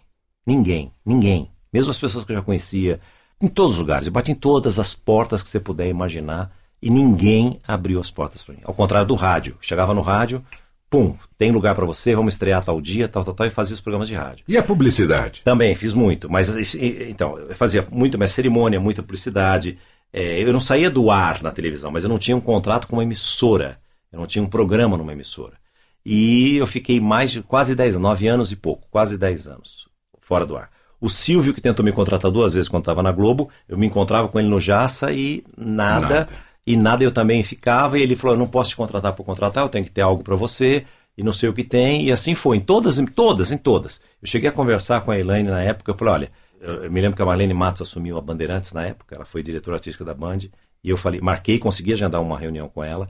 Falei para ele, essa é a última vez que eu vou bater na porta da, de uma emissora de televisão. Se não der certo com a Marlene, eu estou encerrando minha carreira na televisão. Ele, não fala isso, papapá, papapá, papapá. Aí eu fiz, um, eu fiz um trabalho que eu ganhei um dinheiro, minha filha tinha quatro anos, eu falei assim, esse dinheiro eu vou usar para a gente levar a Luma para Disney. Meu sonho era levar ela para Disney enquanto ela fosse criança ainda e tendo o um universo lúdico para ver.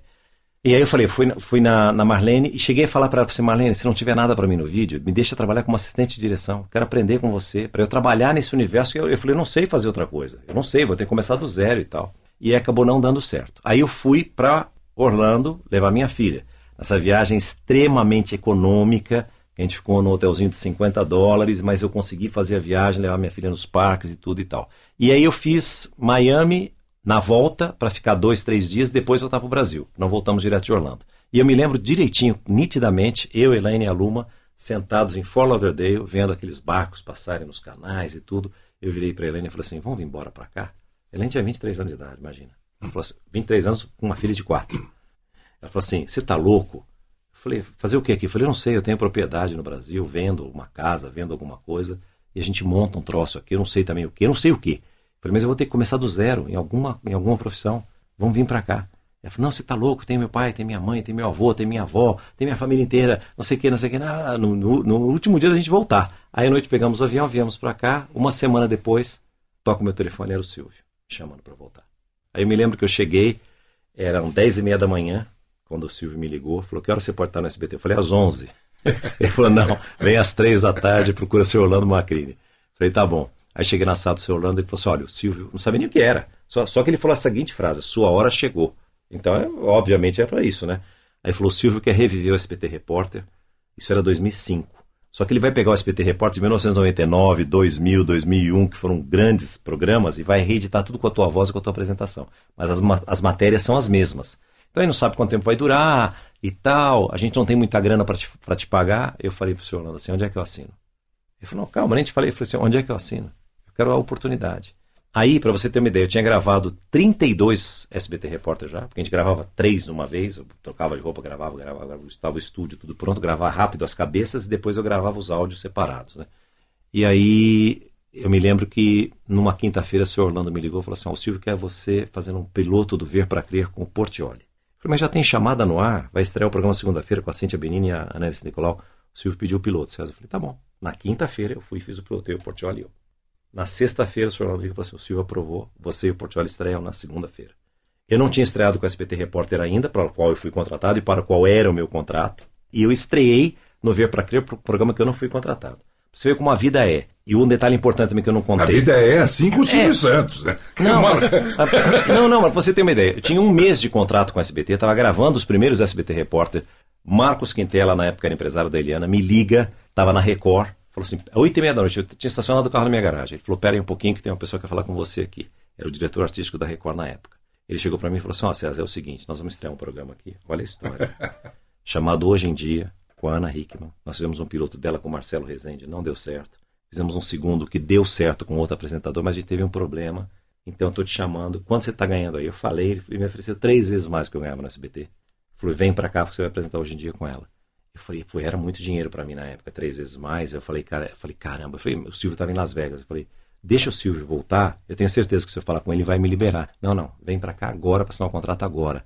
Eu fiquei pensando, falei, se eu fizer isso, eu nunca mais posso passar nem na porta da SBT. Eu não posso fazer essa traição com o Silvio e tal, não sei o que tem. Vem, senão não vale, tal, tal, tal, tal, tal. Infelizmente não vai. Eu, eu subi o elevador no apartamento que a gente morava, e a Helene percebeu que eu estava meio arrasada. Eu falei, o que aconteceu? Eu expliquei, ela falou, calma, você seguiu sua, sua, sua ética, sua conduta, teu caráter. O tempo passou. Aí eu estava com Ver para Crer, aí estreou o SBT Repórter, e eu tinha feito, nesse período, tinha feito uma vez, eu fiz as férias do Carlos Nascimento no SBT Brasil. Aí um dia o Silvio manda me chamar. Ele falou assim: Você já tinha trabalhado com o Portioli antes? Eu falei: Não. Falou: Mas vocês se dão tão bem? Eu falei: Eu acho que é a sintonia do rádio, Silvio. Ele também vem do rádio, então a gente tem uma, uma coisa bacana e tal, não sei o que tem. Ele falou: Eu dou o Ver para Crer para você, você faz bem. Eu dou o SBT Repórter para você, você faz bem. Você faz as férias do, do Carlos Nascimento, você faz bem. Você faz bem tudo? Eu falei assim: Não, Silvio. Eu, eu peguei e falei para ele: Eu não estou aqui pelo dinheiro, eu estou aqui pela oportunidade. Ele falou: Eu sei. Aí ele me disse assim: É verdade que a Record te chamou há três meses atrás e te ofereceu três vezes mais que você vem aqui? Me falou um número, inclusive. Eu peguei e falei assim: É verdade, Silvio. Falou: Por que você não foi? Eu falei: Você estava em Las Vegas, eu não podia fazer isso. É uma conduta mesmo e tal, não sei o que tem. Ele falou: Se eu, se eu precisar de você sábado aqui, você vem? Falei, Lógico que sim. Se eu precisar que você faça um programa domingo ao vivo, você faz? Eu falei, faço. Ele falou, então, ah, porque o meu contrato, com a, com a, o inicial, era um contrato por prazo indeterminado, que não tinha multa, porque a gente não sabia se o SBT Repórter Uhum. ia dar certo ou não. Então, 30 dias eu podia notificar e ir embora, eles podiam me notificar e ir embora como se fosse uma demissão de CLT normal. Ok. Né? E ele falou assim: então eu vou te pagar o que a Record te pagou, ou te ofereceu, vou triplicar o teu salário. Você vai subir agora, vai pedir para rescindir aquele contrato. Só que agora eu, vou botar multa, eu quero tempo de contrato, vou fazer um contrato de dois anos, não sei o quê, tal, tal, tal, tal, tal. Então, assim, você vê que história bacana, É porque, né? porque o Silvio, é, foi que a Helene falou, Deus vai te honrar, e Deus me honrou mesmo, porque aí o Silvio me recompensou financeiramente, e- mas por aquilo que eu falei, eu não estou aqui pelo dinheiro, estou pela oportunidade. Quando eu fui fazer o Ver para Crer, teoricamente, podia chegar e falar assim, ó, meu contrato não diz nada de Ver para Crer, meu contrato é para o SBT Repórter, que eu já estou gravando. Isso aqui tem que pagar mais para eu fazer, É. porque não está lá. Eu fiquei de bico fechado, falei, se eu ir na boa, vou fazer, primeiro eu vou provar que eu posso fazer, lá na frente, se for o caso, eu Isso. falo que, olha, tem como receber alguma coisa por esse programa ou não, né? E aí deu tudo certo. Eu, aí fui chamado para fazer as férias do Nascimento, fiz as férias dele sem falar nada, fiquei um mês lá na bancada apresentando o SBT Brasil. E aí eu acho que o Silvio falou assim, pô, eu acho que eu posso usar ele de outras formas mesmo. É, tipo um coringa mesmo, né? Que ele faz vários tipos de. Foi até chegar aquele programa que você foi fazer bem cedinho, não foi? Porque eu quase morri. Eu tive É. uma isquemia cerebral durante o período, porque eu, eu acordava às três da manhã. Inicialmente era assim, o programa era às sete da manhã. Começava às sete. Era das sete às sete e meia. Era muito pouquinho. E aí eu também quis colocar do meu jeito. Falei, ó, tinha fichas. Eu falei, posso não usar as fichas? Pode. Posso fazer mais contraído? Pode. Comecei a fazer e tal, começou a dar certo. Só que aí eu cobri férias. Eu tava, fui lá para cobrir as férias. E aí, eu não sei Eu lembro que a audiência Então, bombou. então, então. Aí só que aí, também não vou falar nomes aqui, pra, até por ética mesmo. Eu fiz as férias e nas férias é muita audiência. Aí ficou aquela coisa assim, ah, hum, foi sorte, né? O César veio aqui, Coincidência, é, é. coincidência. Aí a pessoa voltou das férias e a Caiu. audiência caiu. Ficou mais dois meses, aí eles me chamaram e falaram, ó, é, os caras chamam também, né, tem esse detalhe, os caras tudo usou, o Silvio que é você, tá, só, o Silvio, O tudo Silvio. é o Silvio, né? É. O Silvio quer você, então, em definitivo no programa. Então eu fiquei assim, então eu falei, tudo bem. Fazer das 7, 7 e meia. Audiência, audiência, dando audiência. Aí chega, ó, o Silvio pediu para aumentar a partir de segunda-feira das 7 às 8. 7 às 8. Aí, audiência, audiência, 7 às 9. Mais uma hora. Aí ficava das 7 às 9. Aí teve uma greve programada do metrô de São Paulo que ia. Eu não sei se era de segunda a quinta ou se era de terça a sexta. Era, eu sei que tinha um dia da semana que não ia. Aí o Marcelo Parada me chamou. Tinha trabalhado com o Gonçalo Parada, pai dele. Trabalhei com o Marcelo Parada. Maravilhoso também o Marcelo. Ele me chamou e falou assim: é o seguinte, tudo bem nessa semana da greve, você entrar às seis. A gente vai pôr quatro repórteres, uma em cada Zona Norte, Zona Sul, Zona Oeste, Zona Leste São Paulo, para dar as informações do metrô, que vai ter a greve e tal, não sei o que tem. Aí eu peguei e falei para ele assim: ferrou. Falei outra palavra, mas eu falei: ferrou. Ele falou: por quê? Eu falei: porque a gente vai bater audiência e vocês vão querer tirar mais. Falei, não, imagina só essa semana. Eu me lembro direitinho, a gente começou a fazer. E na raça, Viviane. A gente não tinha produto, a gente não tinha. Tinha dia que a gente entrava às seis da manhã e saía às nove. Tinha dia que eu exibia uma matéria entre seis às sete e exibia a matéria das oito às nove de novo. A mesma matéria, de volta. Porque o público também é rotativo, não é o público da manhã Claro. que fica nessa, nessa, nessa, nessa coisa toda, né? De ficar das seis às nove assistindo o programa. Então tinha essa mudança também. E aí eu me lembro direitinho que a gente tinha um COP, um Robson 22, é, que não tinha repórter, só tinha o piloto. Sabe por que não tinha repórter? Porque você, não- você- você economizava o salário de um repórter e porque com o repórter o helicóptero fica mais pesado, ele tem menos autonomia. Então, como a gente precisava de três horas de helicóptero e não dava, dava duas horas e acabava, ia sem nada. E aí eu tinha um monitor na minha frente com o que estava no ar e um monitor sempre com as imagens do COP, para mostrar e tal. A gente pegou, inclusive, um, um dia que a gente pegou um crime brutal aqui em São Paulo, porque estava no lugar certo, na hora certa que aconteceu. E aí eu olhei, tava aquela coisa, ele tava voando assim, rasante, e tava tudo escuro e o sol começando a nascer assim, sabe? Linda, imagem linda. Eu peguei e falei assim, falei para Roberta, que era editora, falei assim: "Volta comigo. Volta com o copy". Tava a matéria nova, falei: "Volta com o copy". Ela falou: "Mas a gente não tem nada". Falei: "Volta com o copy". Falei: "Mas a gente não tem nada". No ponto, né? Eu falei assim: "Volta, confia em mim, volta no, no, no, no copy". Acabou a matéria, colou a imagem do copy. Peguei e falei, você está acompanhando imagens ao vivo do nosso COP, você que está acordando aqui com SBT, com SBT Manhã, com notícias. Não, era SBT Manhã na época, acho que não era notícias da manhã ainda não. Aí eu peguei, com aquela imagem, eu peguei e falei, certa vez eu fui numa concentração do São Paulo Futebol Clube, e é verdade, e tinha um jogador chamado Márcio Araújo, que ele era evangélico. Ele escreveu uma frase, uma lousa, um quadro, que na época a gente fala de quadro negro, um quadro branco, e ele escreveu assim: Quando você produzir o seu melhor e ninguém reconhecer, não fique triste. Deus promove o maior espetáculo da terra com o nascer do sol e a maioria da plateia ainda está dormindo. E eu peguei e falei isso no ar. Só, só para fazer uma brincar, porque para encher o tempo com aquela imagem linda, que eu falei, como que a gente não vai dar essa imagem? E eu me vi essa coisa do sol nascer, do, do, do que ele tinha Sim. escrito, falei isso e tal. E aí fomos para a próxima matéria, aí de repente, pela primeira vez, eu lembro direitinho, era 6 e 12, 6 e pouco, 6 e 12, 6 e 3 da manhã, ela pega e fala no, no ponto para mim assim, baixinho, a gente está em primeiro que tem o Ibope minuto a minuto. A gente está em primeiro. E aí eu fiquei aquela coisa que tava em primeiro. Aí começou, a gente começou, aí começou. Bater, bater, bater, bater, bater. A gente era em primeiro lugar todo dia nas primeiras horas, na primeira hora. A gente era Sim. até às seis e meia, seis e quarenta, porque a Globo exibia o Globo Rural.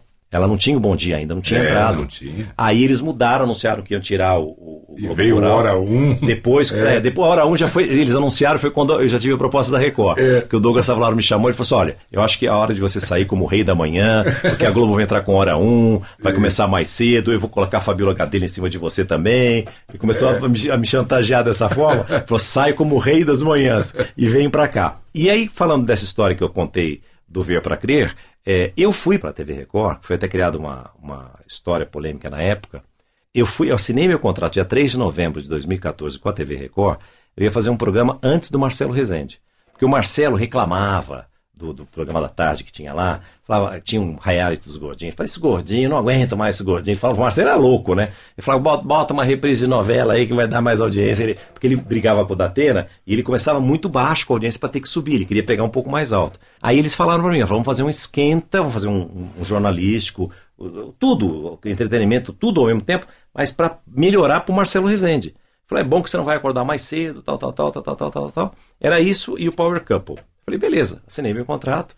E foi dessa que eu falei, vou ter uma qualidade de vida melhor, né? No meio do caminho, em dezembro, a gente foi tomar um café da manhã. Aí o Douglas pegou e falou assim: Eu, se fosse você, eu iria para amanhã. Falei, ai, ai, ai. Ele falou, aí falou assim: ele falou para a direção: falou, César fez rádio de manhã, TV Mulher era de manhã, ele tem identidade com a manhã, veio do SBT com sucesso da manhã, vai colocar o cara à tarde, pô, vamos colocar o cara de manhã e tal, não sei o que tem. Aí eles perguntaram para mim: Você iria para hoje em dia? Eu falei: Eu sou soldado, se for, eu vou. Aí no dia 19 de dezembro, eles anunciaram, e aí o pessoal ficou muito bravo, achando que eu tinha feito. Eu não fiz nada. Eu, eu, eu falo sempre o seguinte: eu falo assim, você não escolhe, você é escolhido. Você acha que você vai chegar e falar assim, olha, eu vou apresentar esse programa aqui, nesse horário é, aqui. Exato. Quem decide são os diretores, eles que decidem a vida da gente. O horário que você vai fazer, que programa você vai fazer. A gente voa com asa emprestada. o dia que o cara tirar a sua asa, você cai, filho. Aí eu fui, e aí a gente estreou em janeiro. Você vê quantos programas eu falei aqui, né? A mudança é difícil pessoa, eu estava confortável no SBT. Estava com audiência, estava lá 10 anos, 9 anos e pouco, quase 10 anos. Você trocar a, a sua zona de conforto para um desafio, porque você pode fazer um programa e esse programa que você vai fazer não dá certo. Você não sabe. Mesmo um programa, um programa, ou você vai estrear um programa, você não sabe, ou um programa que já está pronto, mesmo com sucesso, na mudança, você pode entrar e derrubar o programa, é, ou você pode arriscar, confiar em você e querer desafios novos. E foi o que me moveu, mas não foi, não foi a grana, foi a oportunidade de. Eu conversei na época com a minha mulher, com os meus filhos, eram bem menores, né, do que são, faz 10 anos isso já. Minha filha está com 22, meu filho está com 19. Então você imagina, eu conversei com eles para tomar a decisão, porque eles já não tinham mais o pai em casa. Porque eu tinha que dormir cedo, muito cedo. Eu saía de casa, eles não tinham nem ido para a escola ainda.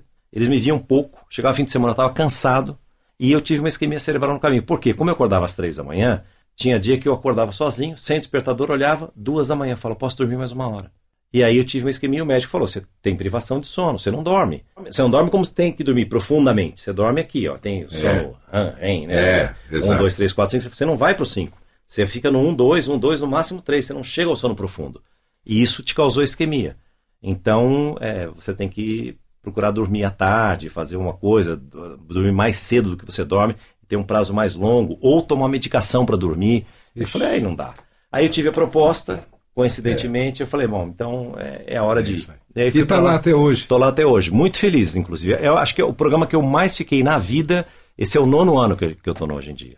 Mais que TV Mulher, mais que Fantástico, mais que SBT Repórter, que eu fiquei bastante tempo também, que eu fiquei 10 Bacana. anos lá no, no SBT, bastante E tá tempo. bem de audiência, Está muito tá- bem de audiência, de faturamento, é um programa que se reinventou. É, eu falo sempre assim, o, o Deto Costa tem uma, uma, uma história que é maravilhosa, a gente aprende sempre com esses caras, né? Ele fala assim, hoje em dia é uma paisagem. Eu falo assim, como, como assim é uma paisagem? Ele fala, paisagem, ela muda todo dia, só que você não percebe. Porque você caminha, você faz o caminho da casa para o trabalho, tudo, tudo, tá todo dia igual, mas não tá. A árvore secou, nasceu a flor, mudou. Hoje em dia é igual. Hoje em dia, desde que eu comecei até hoje, ele mudou muito. Mas as pessoas não percebem porque é lento, assim, é, é suave, é sutil. Então, assim, a, gente postou mais jornalismo, né? E foi, foi entrando com É entretenimento. como olhar para o céu todo dia. Exato. Cada dia é um save screen. É, exato, mas você acha que é o mesmo, né? Se, se você não prestar Pô, muita é- atenção, é. né? Mas é assim foi com hoje em dia. Tá indo muito bem, graças a Deus. Eu espero finalizar o meu nono ano e quem sabe emplacar a partir do ano que vem o décimo ano lá. Alguma campanha publicitária que tenha sido marcante na sua vida? De todas, eu sempre digo que foi o mapping. O mapping foi porque assim, eu era muito garoto. Na época tinha um cara que é do nosso tempo, que era o Delfiol. O Delfiol teve uma proposta gigantesca do Jumbo Eletro e foi embora para lá. E aí o Fernando Vieira de Mello era o diretor de marketing do mapping. Ele começou a fazer testes com os apresentadores e tal. Isso ele me contou depois, que com as fitas de vídeo e tal, mostrou e disse que era Madonna, o mapping tinha Madonna. Diz que ela olhou e falou assim: para mim o melhor é esse garoto, só que ele é muito novo. E aí diz que a filha retrucou do lado assim: que bom, mãe. Sinal de que ele vai poder ficar muitos anos com a gente. Ela falou assim: Boa boa, ideia. boa ideia, contrata ele. E aí foi quando eu fui contratado. E tem uma outra história paralela a isso, que o Boni foi fundamental também. Eu fazia TV Mulher e Fantástico e ganhava 7 milhões de cruzeiros. O Mapping era um contrato de 5 anos, em que eu começava ganhando 32 milhões em ORTN, que era Obrigações Reajustáveis do Tesouro Nacional. E aí tive que falar com o Boni. Aí, só que o Dante Matius tinha me convidado para ir para o SP1 da noite. Não, SP2, que é o da noite. né? SP2, O da é. noite. Na época não era SP1 SP2, era o da noite É, o da noite. que eles queriam me preparar ou para um Globo Repórter ou para um Jornal Nacional. E aí eu fui falar com o Boni. Aí o Boni pegou e falou: olha, eu, eu posso te pagar no máximo 9 porque o Cid ganha 11. Então não dá para te pagar mais. Você tem uma proposta de 32 para começar ganhando. Ele falou: então é o seguinte, é, vá, faça seu pé de meia, faça cursos, invista em você também com esse dinheiro. E se for o caso, se você quiser voltar a fazer jornalismo, a gente pode fazer o que eu fiz com o Chapelin. O Chapelin, pouca gente sabe, ele foi para o SBT. Ele fez um Eu programa de lembro, auditório eu tava lá. lá. Então, ele fez um programa de auditório lá que não deu muito certo. E aí. Ele foi para substituir o J. Silvestre. Isso, O céu é o limite. exato. E daí, na Globo dizia o seguinte: nunca mais ele volta para cá.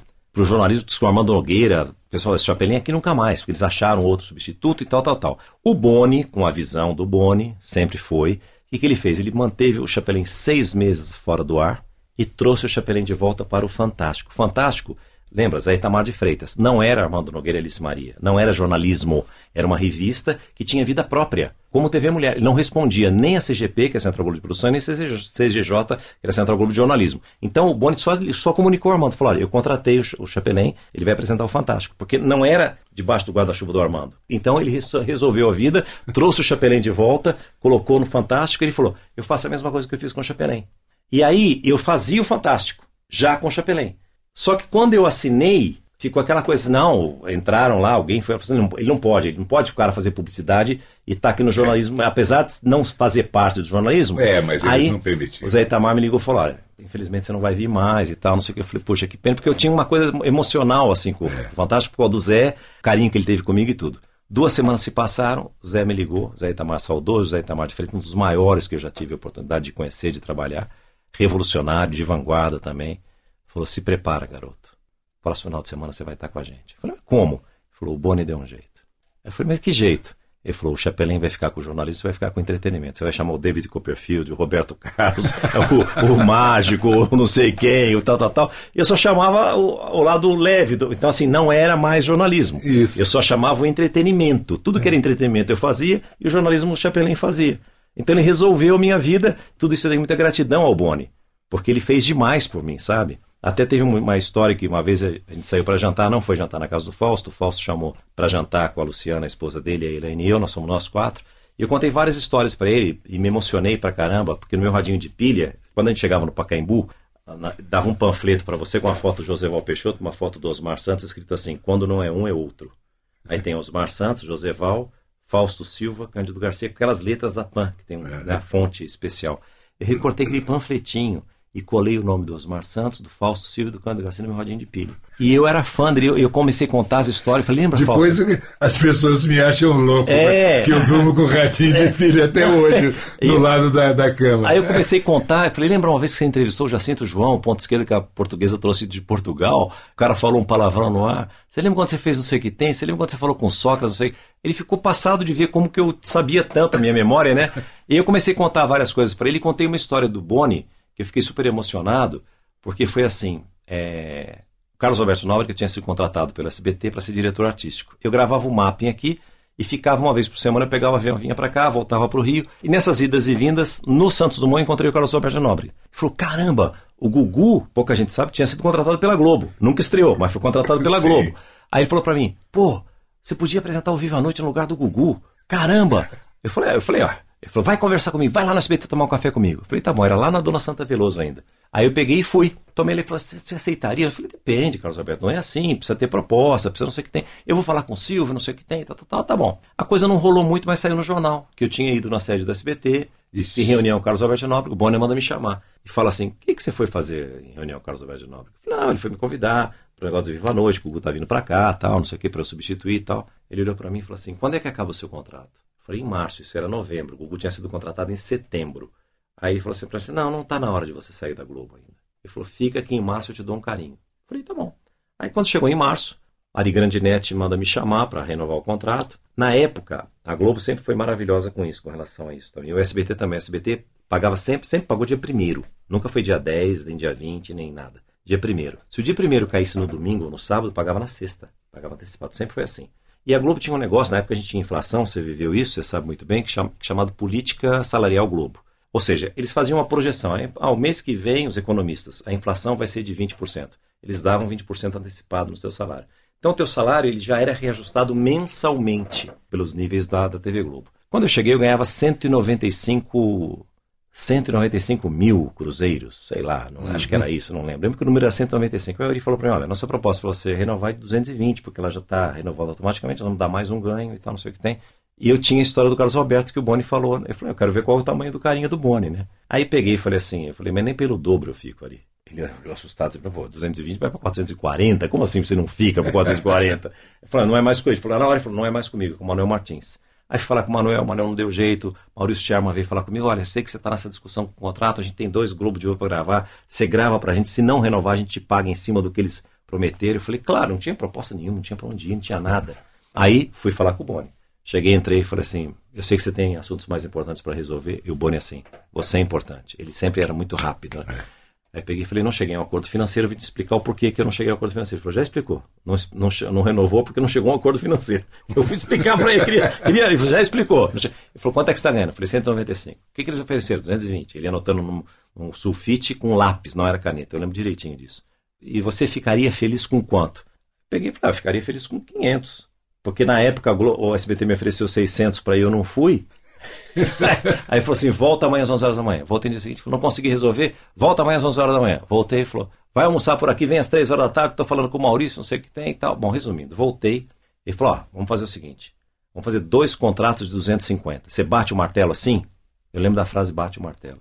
Falei: sim, tudo bem. Ele falou: então é o seguinte, desce que o contrato Globo de Ouro já está pronto. Eu vou ter que colocar nesse contrato que você faz um programa no sistema Globo de Rádio. Mas você não precisa fazer. Mas eu preciso colocar no contrato, tá? Tá bom. Aí ele falou: o outro contrato, enquanto não ficar pronto, você manda a nota para minha secretária, que era a nota fiscal. Eu falei: mas e o reajuste? O reajuste que dá no Globo de Ouro você dá aqui. A gente recebia pelo Banco Econômico. Então o Banco Econômico recebia lá 250 mil e mandava uma nota que eu recebi, tinha um guichê no meio do corredor da Globo, recebi um cheque de 250 escrito assim, autorizado vice-presidente de operações José Bonifácio de Oliveira Sobrinho. Até hoje eu nunca assinei o segundo contrato. O Boni pagava é, oficialmente, não era Claro. legal, mas sem ter contrato, porque ele cumpriu o que ele me prometeu. Ele foi de uma, de uma Dignidade. dignidade, de- ele me honrou de uma forma extraordinária. E aí eu comentei com o Fausto que quando isso aconteceu, eu era muito garoto, eu não, eu não sabia a dimensão que eu tenho hoje, de saber o que ele fez por mim na época. Por quê?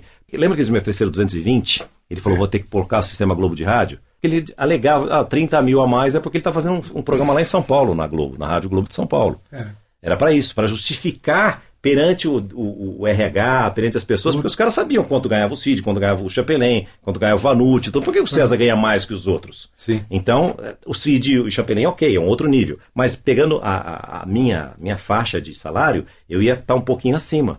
De 220 para 250. Isso. 195 para 250. Foi a maneira que então, ele e resolveu. o sistema Globo de Rádio que eu tinha lá. E eu não tinha, eu nunca fiz esse agradecimento, sabe? Assim, de, pô, como o cara foi. Aí passou, jantamos com o Fausto, foi embora, passaram-se 10 dias, me liga a secretária do Fausto e falou: Ó, o senhor Fausto está convidando você para jantar aqui na casa dele dia tal. Você vem? Vou, vou sim, pode confirmar. Na véspera, ela me liga, nunca aconteceu isso. Ela sempre liga e sempre manda WhatsApp eh, ou e-mail para convidar para alguma coisa assim. Falou, "Pô, o senhor está confirmado amanhã, né? Falei, sim, já disse que sim, vou. Achei estranho, mas não, não me atentei. Quando eu cheguei na casa dele com a Elaine, ele cumprimentou a gente, deixou a Elaine, pegou no meu braço, me puxou assim, puxou uma cadeira, me colocou na mesa e falou assim: agora você pode fazer o agradecimento que você nunca fez. E tava o Boni na mesa. Demais, né? Baita história, né? Baita história. Muito Fausto. legal. Muito legal. E aí, eu na verdade, o Boni não quis ouvir muito, não. O disse, já, tá bom, já agradeceu, já agradeceu. Eu comecei. Porque assim, ótimo. foi muito significativo o que ele fez, cara. Pra eu não ter essa. a mesma grandiosidade que ele teve comigo com ele, entendeu? De falar pra ele, de mostrar a gratidão que eu tive e tenho até hoje por ele, por ele ter me ajudado tanto profissionalmente, tanto financeiramente, tanto na minha vida pessoal. Bom, Cezinha, por falar em agradecimento, é a hora da gente agradecer. eu falo a demais, sua... eu Não, falo demais. a gente agradecer a sua participação, porque o nosso programa é exatamente isso: é. ouvir os entrevistados. Amei. Nossa, eu também amo quando o entrevistado vem e destrincha absolutamente tudo e traz essas histórias maravilhosas. Nicola também, que participa muito mais agora ao final do programa, que ele vai buscar um monte de coisinhas suas para abrilhantar os seus comerciais do mapping, ou de que quer que seja Fiz que a gente vai. tudo, É. Marabras, teve Nossa, grandes contratos, grandes coisa, né? contratos ao longo do tempo. é. E aí fica esse nosso agradecimento e Eu obrigado por participar desse projeto que está no ar desde 2017, trazendo, como eu disse no início, as grandes vozes do rádio, da TV e da publicidade. Jamais. Que é o seu caso. Não, não é, não. Eu, eu acho que tem tanta gente com tantas vozes aí. Eu me sinto muito honrado de poder fazer parte de um projeto como esse é, e de agradecer a você por dar esse espaço para mim. Como eu sempre digo, não mereço, mas agradeço. Ah, legal. É, né?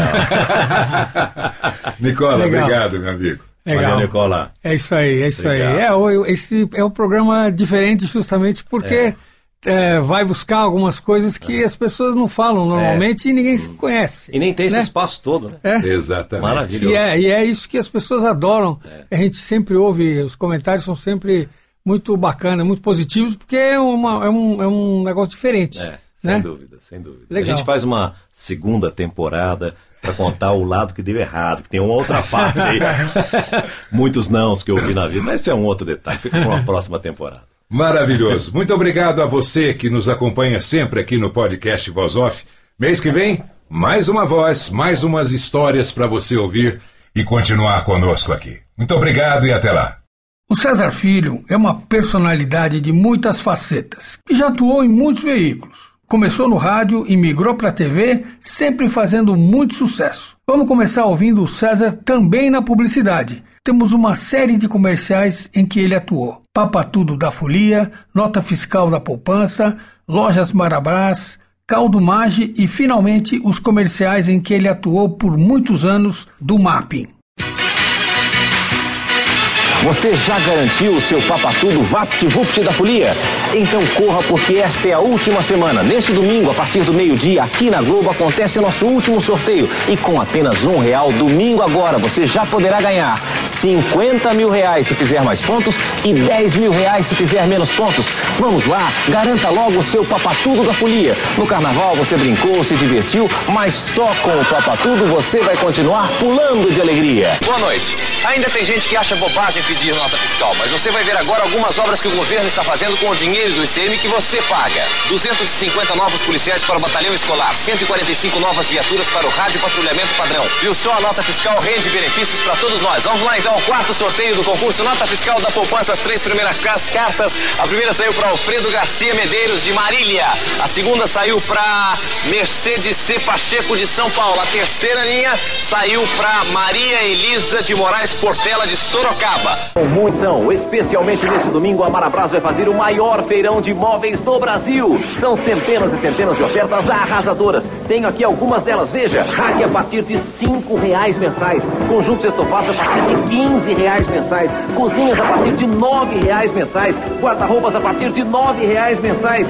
Camas a partir de cinco reais mensais. E tem muito mais. Só mesmo a Marabras para fazer o maior feirão de imóveis do Brasil. Lojas Marabras, preço menor, ninguém faz. Caldo mágico, o caldo nobre da galinha azul. Agora que a novela terminou e todo mundo já sabe quem matou Odete Reutemann, a Rede Globo, com o apoio da Galinha Azul Mage, aquela que tanto gosta de aparecer em seus pratos, vai sortear seis ganhadores que vão levar o prêmio de 10 milhões de cruzados. Cinco vão levar um milhão de cruzados cada um.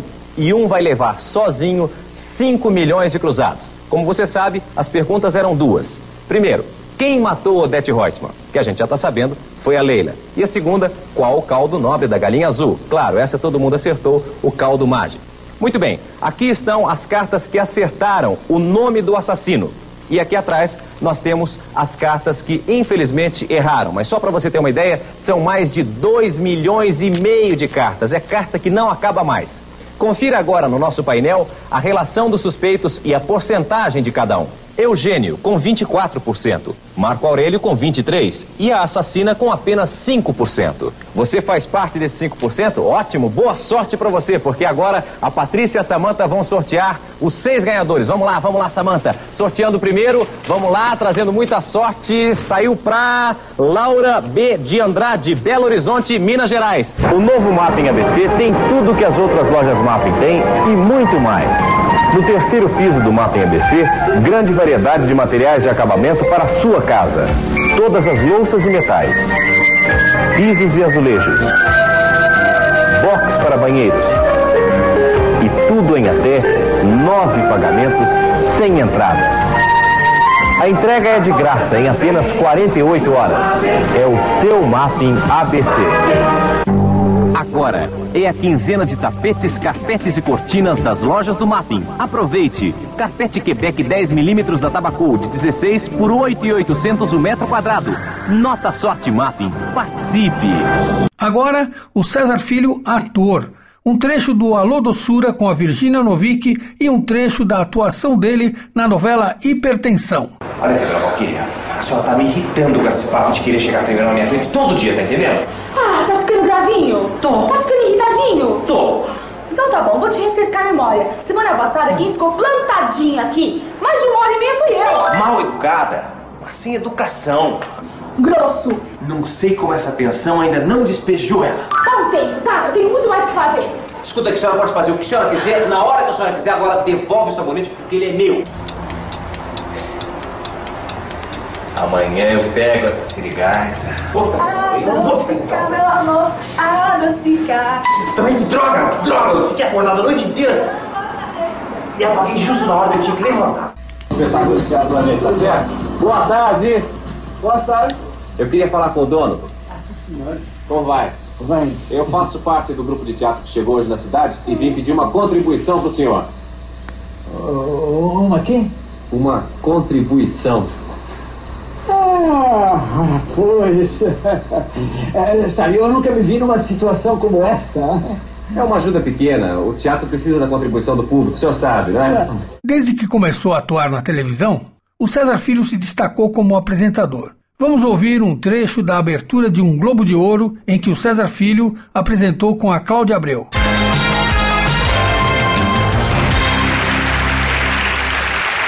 Tarde, Cláudia Abreu. Boa tarde, querido. Boa tarde pra vocês. Boa tarde.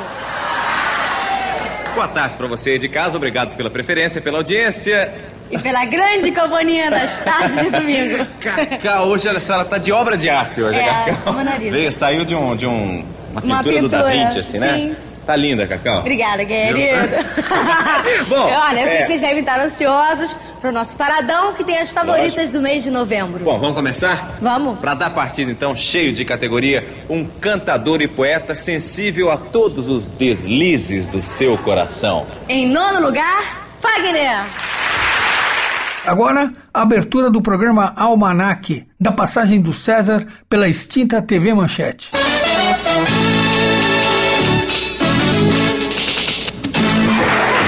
O seu almanac com as portas abertas para a arte. Agora é a vez de mais música no nosso programa com a cantora Glória Rios.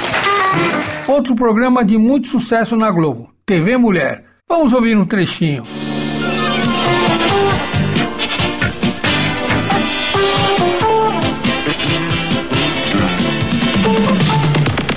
Semana, sem dúvida, foi do jeito que o brasileiro gosta, não é verdade? Bem curta, feriado no meio, passou bem rápido, aquela coisa toda. Já estamos nós aqui dando as dicas pro fim de semana, veja só.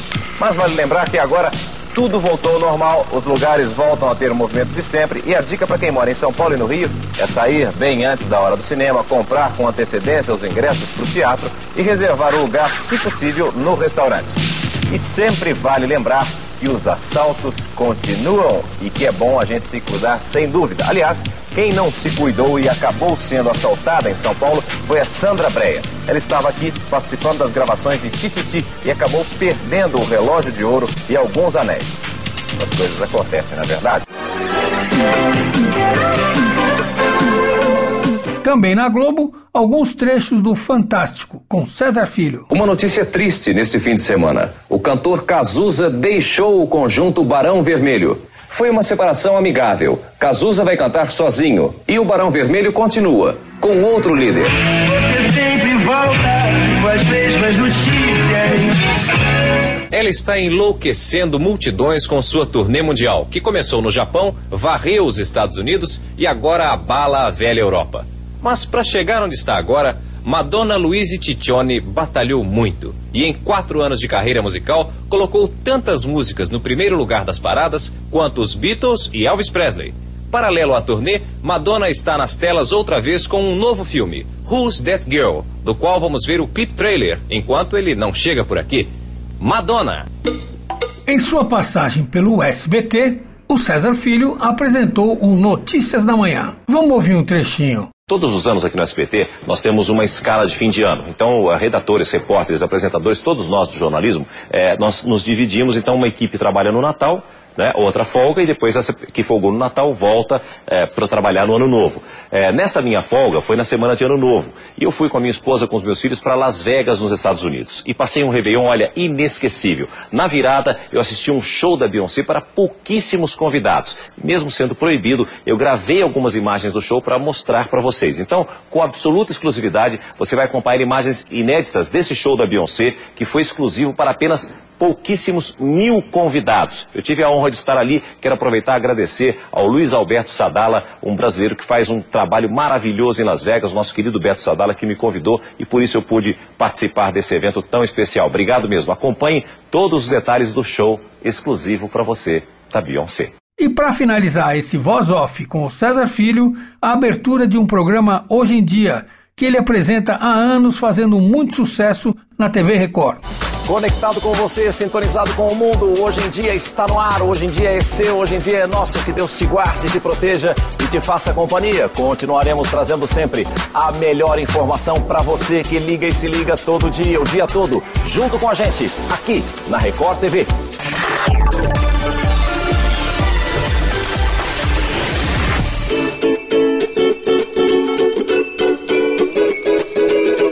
Este foi mais um podcast da série Voz Off. Criação, produção e gravação: Antônio Viviane e Nicola Lauleta. Trilha musical: Alexandre Monari. Gravado no Ecos Studios em 2023.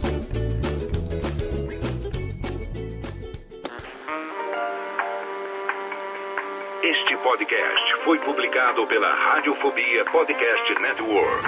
Acesse radiofobia.com.br barra podcast para conhecer e ouvir todos os nossos programas. Ou assine no seu agregador de podcast preferido. Esperamos você no próximo episódio.